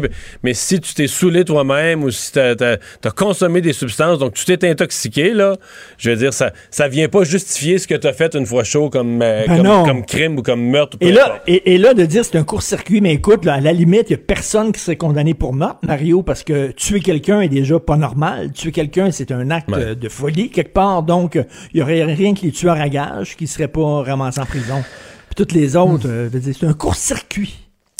Richard, tu poses la question euh, sur la nomination d'Yann Lafrenière, le nouveau ministre des Affaires autochtones. Est-ce qu'on peut le- le- lui laisser un peu d'air avant de le juger? Il a demandé, entre autres, d'être jugé un peu sur ses, sur ses actions alors qu'il vient Ben, d'entrer en poste, mais que déjà certains disent que c'est c'est pas l'homme de la situation. Peut-on juger l'arbre à ses fruits? C'est euh, Francine Pelletier aujourd'hui dans Le Devoir qui écrit en disant c'est épouvantable qu'on a nommé un policier ministre des Affaires autochtones. Le message Est-ce que je t'écoute plus, là? Pardon? Je t'écoute plus. là. pas? Non, c'est pas ça. C'est que tu viens de dire que tu lis Francine- Pelletier. Je lis tout. Ah, J'ai j'ai tout. Ça t'honore. Parce que moi, j'ignorais, j'ignorais ce qu'elle avait écrit ce matin, là. Mais tu sais, euh, je suis prêt à faire beaucoup de choses pour toi, pour ton émission. Ah! Je me sacrifie. Je me sacrifie à longue. ça, je l'apprécie. Ça, ça, à longue, ça cause des dommages cérébraux profonds de lire avoir, le tu vas avoir un devoir. coup de mais- circuit. Tu vas finir par avoir des courts-circuits au cerveau. Alors, elle Oui, dit ça n'a pas de bon sens. Le message qu'on envoie de nommer un policier là, avec toutes les relations tendues entre la police et les autochtones, et on se souvient qu'il y a des policiers qui avaient été accusés d'avoir agressé sexuellement. Tu te souviens de ce reportage-là dans l'enquête qui avait agressé sexuellement des femmes autochtones et tout ça. Et bon, C'est un reportage ça- qui est resté flottant, ça, hein? Oui, oui, complètement. C'est- Ça a fait capoter tout le monde, puis il n'y a jamais eu de, de condamnation, de preuve. Il y a bien des policiers qui sont furieux de ce reportage-là. Ben, pas qu'ils disent, totalement. pas qu'ils disent que c'est jamais arrivé, là, ou que ça n'a pas pu arriver une ou quelques fois, mais il il y, avait une espèce de généralisation, puis euh, peut te dire que c'est pas tous les policiers qui sont de, de- de bonne humeur, et d'ailleurs, aucun cas n'a jamais été prouvé. Là. Ben, exactement. Comme on dit, ça finit en eau de boudin. Là, vraiment, là, ça, ça fait pout, pout, pout, ce reportage-là, mais ça a fait énormément jaser et c'était pas très mais, bon mais moi, pour l'image que, de la que police. j'accepte, ce que j'accepte pas, là, les gens qui nous disent faut pas généraliser, faut pas, faut pas faire d'amalgame. Ben, ils en font. Continuellement. Les autres en font. Tous les policiers, euh, tous les policiers, c'est du mauvais monde. Toi, on règle ça. Un métier, là, si à 18 ans, tu choisis, tu t'inscris à l'école de police, t'es un mauvais être humain. Non, non, t'es un gang haut, t'es un Rambo, tu peux tirer du gun. C'est ça que tu veux faire, là. T'as t'as pas beaucoup d'intelligence. euh, Exact. Mais non, mais c'est des préjugés Parce que totaux. Puis en plus, Yann Lafrenière, là, Yann Lafrenière était même pas sur le terrain. C'était pas un policier de terrain. C'était quelqu'un qui était aux communications. Il s'est impliqué dans l'aide internationale, dans les populaires, dans toutes sortes d'affaires. Comment tu peux le catégoriser que les policiers, eux autres, c'est ça. C'est ça, les policiers? Ben oui, c'est un gars qui est calme, c'est un gars qui est capable de compromis, qui est capable d'écoute. Je trouve que c'est une excellente personne et peut-on juger l'arme à ses fruits? Mais elle, elle a fait une chronique au complet pour dire ça n'a pas de bon sens le message qu'on envoie de nommer un policier là. Il aurait fallu nommer quoi? C'est-à-dire qu'elle a fait, travailleur elle a fait, social? euh, 500 mots sur un préjugé. 500 mots sur un con- préjugé. sans contenu. Sans aucun, il y a aucun, y a aucun, mais là, tu- je l'ai pas lu, je le lirai pas non plus, mais il y a aucun, ce que tu me dis, c'est qu'il n'y a pas de propos, c'est parce qu'il est Non, ben, elle policier. parle même pas de Yann Lafrenière, là. elle parle de, de toutes les autres, de, de tout- toutes sortes de d'histoires qui impliquaient des policiers, puis des, des, des, euh, des difficultés, des tensions entre les policiers, puis euh, bon, les, les, les réserves et les populations autochtones et tout ça. Puis là, boum, Lafrenière policier, donc Lafrenière pas bonne personne. Je, je ne comprends pas cette affaire-là. Et comme tu dis, mais tu sais, il y a des gens qui ont le droit d'avoir des préjugés. Les gens de droite n'ont pas le droit d'avoir des préjugés, mais les gens de gauche ont le droit de faire des amalgames, ont le droit de faire des préjugés. euh, tous les nationalistes sont racistes, intolérants. Tous ceux qui tripent sur euh, l'identité sont nécessairement fermés à l'autre, etc. Ça, ça arrête pas. Là. Hier, là, c'était quoi? Hier ou avant-hier, c'est un éditorial de Brian Miles qui mettait tous les nationalistes identitaires dans le même paquet. C'est des gens qui étaient racistes, qui étaient intolérants, qui étaient fermés. C'est un préjugé, ça. Euh, toi. Bon, enfin. Mais donc, euh, ouais, c'est. Hey, t'es-tu, un- t'es-tu un manuel, toi? Pas en tout, mais je- j'ai lu un livre, écoute, là, qui est David Goddard, ok, c'est un essayiste britannique, c'est ma chronique de demain d'ailleurs dans le journal de Montréal, qui écrit un livre qui s'appelle La tête, la main et le cœur. Et il dit dans nos sociétés, La tête, la main et le cœur. la tête, la main et le cœur. Écoute bien ça, il dit dans notre société, on a beaucoup beaucoup surestimé les jobs cognitifs, les jobs qui demandaient un certain niveau intellectuel, mettons les avocats, les, les financiers, les politiciens, euh, les gens des médias, etc. Les gens qui sont dans l'abstraction, dans des concepts et tout ça, et qu'on méprisait euh, la main, c'est-à-dire les travailleurs manuels, et le cœur, c'est-à-dire, j'entendais tantôt ton enseignante, ben, les enseignants, les infirmiers, les infirmières, les préposés. Et d'ici, il y a une chose que la crise nous a démontré, c'est que Christy qu'on a besoin de camionneurs, de livreurs, de commis d'un supermarché, de gens qui fabriquent des masques, et euh, du côté du cœur, ben, des préposés, des aides-soignants, etc. Et dit là, j'espère que ça va nous amener une réflexion dans notre société que si ces gens-là sont pas là, la société à bloc. Actuellement, on a besoin de quoi? On a besoin de préposés, on a besoin de professeurs. C'est ça qu'on recherche. On recherche pas des avocats. On recherche pas des experts en finance. On recherche pas, tu sais, on recherche des gens qui ont les deux mains dans la boue. Et il dit, j'espère qu'on va pas seulement euh, applaudir ces gens-là le soir de, de notre balcon, pas leur envoyer des petits dessins avec des arcs-en-ciel, mais les rémunérer à leur juste valeur et à leur donner le respect qu'ils méritent. Et euh, pour lui, c'est ça la crise. J'étais On a d'accord jusque-là, mais c'est pas vrai que les gens qui travaillent manuellement sont mal rémunérés, là. Je dire, si tu me crois pas, là, euh, Faites un tuyau chez vous tantôt pour le fun, puis appelle le plombier. Hey, écoute, il y en a un qui est arrivé tantôt. Il y en a un qui est venu chez nous cet après-midi, un plombier, OK, parce qu'on avait un problème. Et euh, quand, quand il nous a montré la facture, on a fait... Mais qu'on parle de Ben, salaire à 25 ans de quelqu'un qui est en or et lettres, puis un plombier aussi, ou quelqu'un, un maçon, là? Ouais, un maçon, quelqu'un qui étudie en histoire de l'art, d'après moi. À Marionnette, le département de Marionnette de l'Université euh, du Québec Ouais, à Montréal, là, il gagne peut-être moins d'argent. Mais bref, c'est un, un texte qui fait beaucoup jaser ces temps-ci. Il y avait eu un gros texte dans le Figaro là-dessus, la tête, la main et le cœur. On retient ça comme leçon du jour. Et merci, Richard. Merci, salut. Salut. Le, le commentaire de Emmanuel Latraverse. Des analyses politiques pas comme les autres. Et on va donc euh, parler maintenant, oui, à Emmanuel Latraverse. Bonjour, Emmanuel. Bonjour. Alors, c'était la première euh, journée, grosse journée au Parlement, des décisions à prendre et à annoncer pour Paul Saint-Pierre Plamondon, le nouveau chef du PQ. Oui, et en le regardant dans ses points de presse, aujourd'hui, j'avais l'impression qu'il marchait sur euh, des, des, des cartons et des œufs imaginaires. Ah oui? J'ai rarement, écoute, c'était fascinant de l'écouter, de le regarder. Il y avait une telle prudence, un tel souci de ne choquer personne, de Oui, pas mais, mais, mais dans le caucus. l'extérieur des lignes. C'était, il n'y avait pas de triomphalisme, pas d'euphorie. Je veux dire, ça, ça illustrait à quel point il est conscient qu'il a du travail à faire pour gagner la confiance de son caucus et à quel point, évidemment, les premières décisions qu'il prend, tu sais, cette T'as jamais une deuxième chance de faire une première impression. Là. Alors, c'est aujourd'hui que ça se passait. Et tous ces efforts qu'il a, a déployés pour dire que c'est décidé, euh, bon, que M. Lebel, Carole Lebel resterait président du caucus, euh, Pascal Bérubé, euh, euh, chef parlementaire, qui voulait en discuter avec ses, dé- euh, avec ses députés, qu'il fallait que tout le monde soit d'accord. C'est comme s'il nous présentait, là, tu sais, je serai un chef dans la collégialité. Écoute, il n'y a personne qui se fait d'illusions sur le temps que ça va durer, mais je pense que c'était c'était indicatif là, euh, des défis qui l'attendent au chapitre de la cohésion. Là. Ouais. Mais en fait, il, il est allé faire. Il a commencé par la chirurgie la plus délicate, là. Parce que dans le parti, il y a les coups de franche. Il a été élu à travers les militants. Il va se promener dans, dans les assemblées de comté, les exécutifs de comté. Bon, il va se promener peut-être par, euh, par Zoom, par visioconférence, mais il va être bien accueilli. C'est vraiment, il a été élu sans l'appui du caucus, mais pas juste pas l'appui, une méfiance du caucus. euh, certains qui avaient même menacé de démissionner si lui est élu, on s'en va chez nous. Euh, et il peut pas, il y a un caucus de neuf députés, là. Tu peux pas te permettre d'en perdre, donc il- je, je comprends sa situation. C'est, est-ce qu'il a Ah bien non, fait, est-ce, qu'il a bien fait de laisser tout le monde à son poste?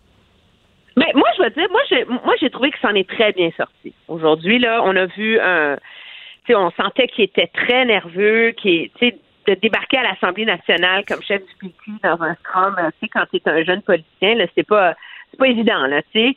Je pense qu'il s'en est, qu'il s'en est bien sorti, qu'il a pas laissé personne l'enfarger, puis je pense que de, de reconnaître, en faisant ça, il reconnaît, premièrement, qu'il y a un problème à régler avec le caucus. Donc, il il fait pas semblant que tout est facile. Euh, et il, il reconnaît que eux, ils connaissent ça mieux que lui, l'ajout parlementaire, ce qui est vrai, et que donc, il pourra pas être un bon chef du PQ s'il ne fait pas appel à leur expertise. Fait moi, je pense que de, de toute façon, comme chef parlementaire, il n'y avait pas 20 000 options, là. On s'entend. Euh, c'est certainement pas M. Gaudreau. euh, Il veut pas. Certains disent, ben, certains disent qu'il aurait dû lui offrir pour donner à la chance l'un de l'autre de dire non, blablabla.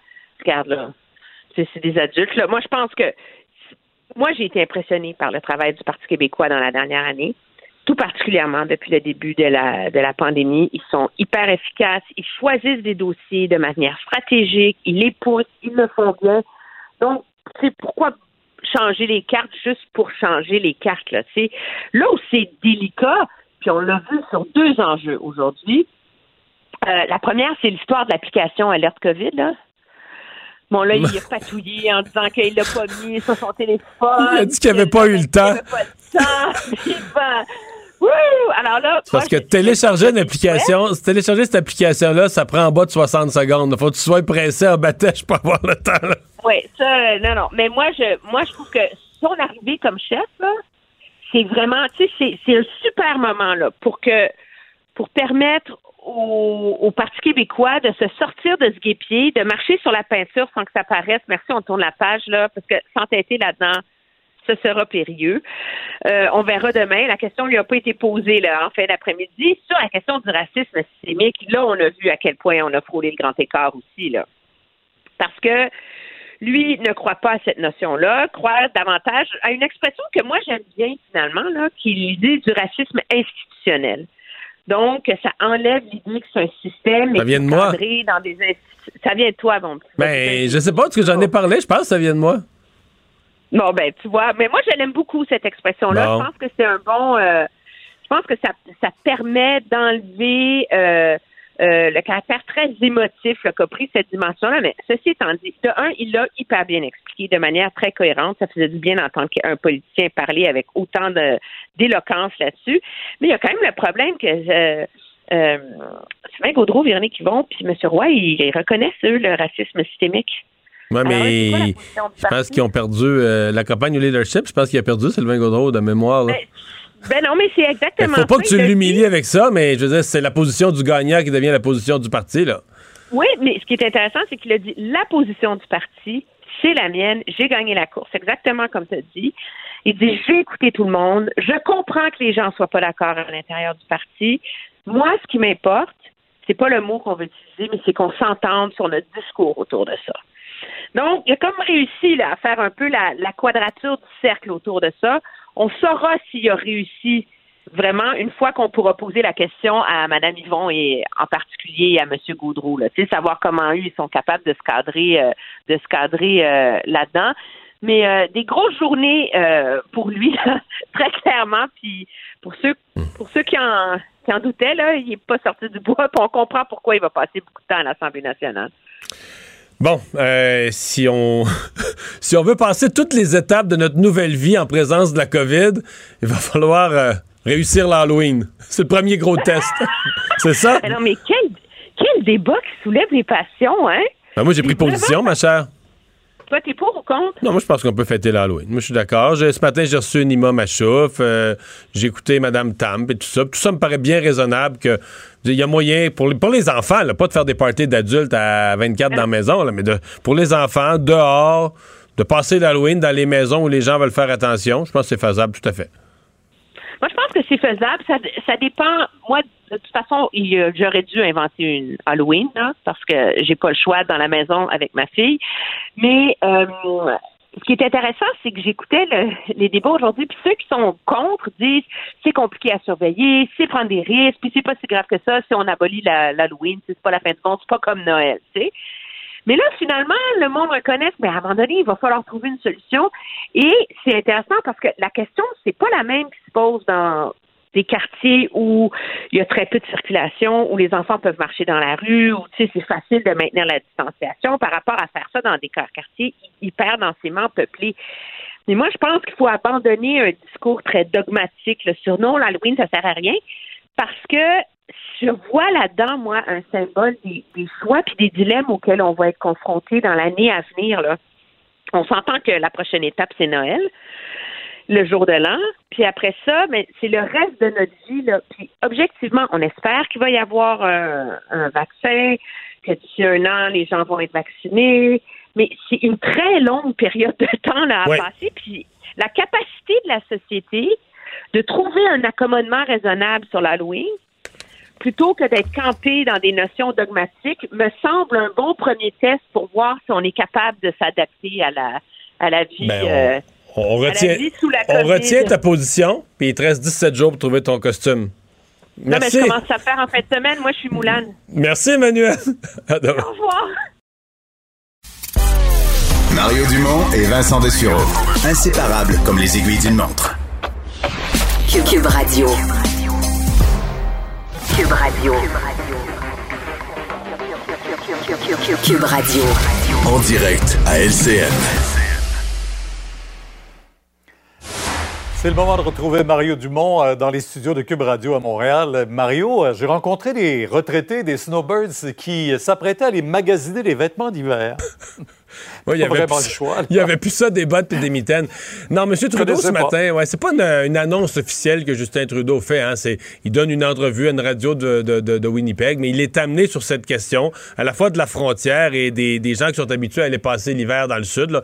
Dans le cas de l'est du Canada, c'est la Floride. Les gens de l'ouest du Canada vont plus en Arizona, mais ça, ça se ressemble un peu comme, comme concept d'aller passer l'hiver au chaud.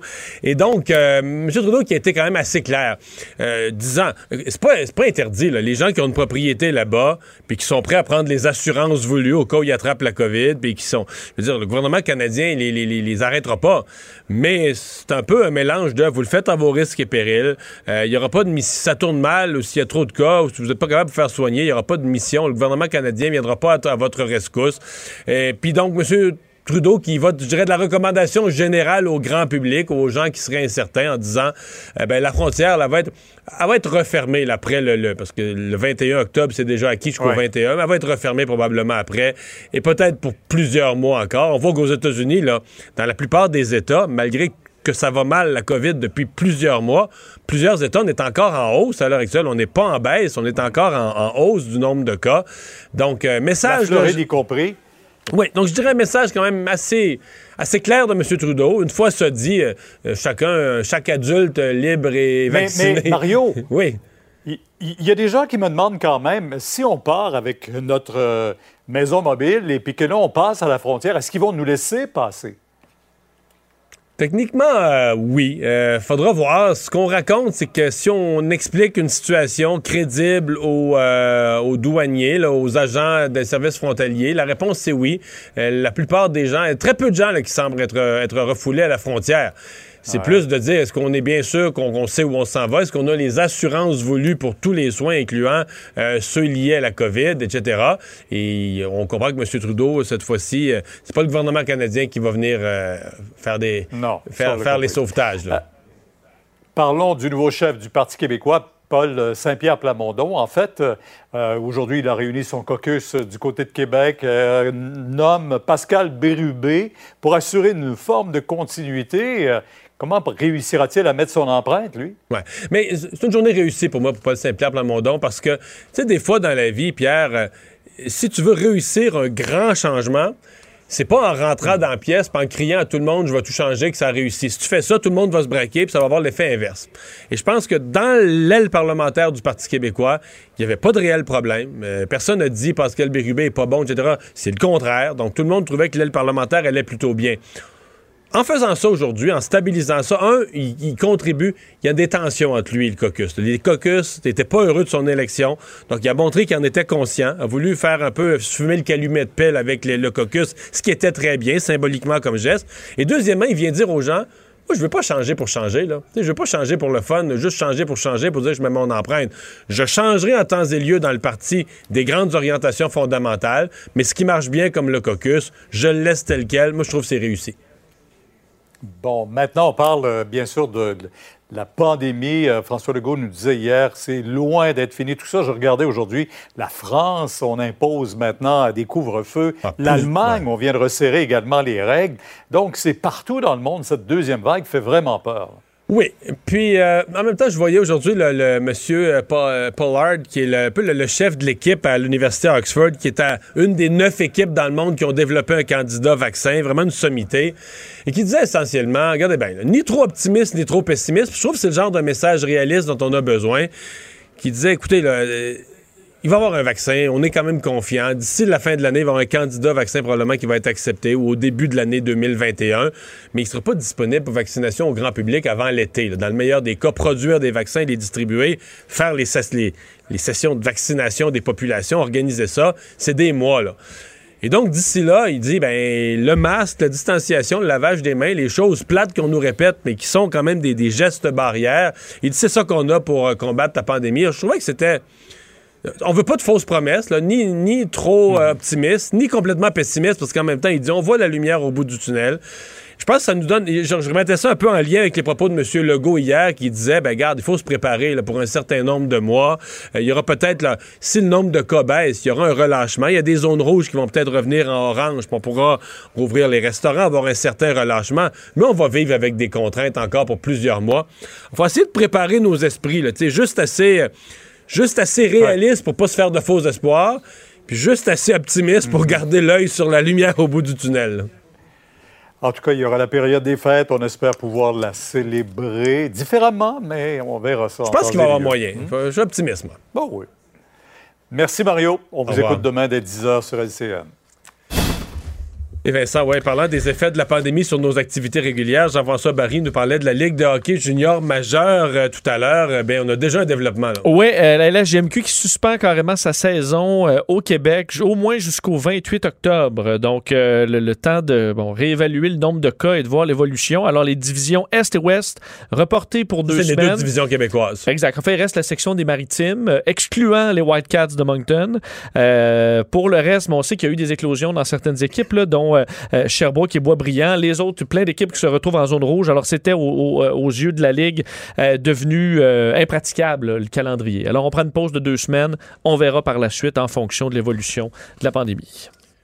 Vincent, merci. Merci à vous d'avoir euh, été là. Rendez-vous demain, 15h30. Cube Radio.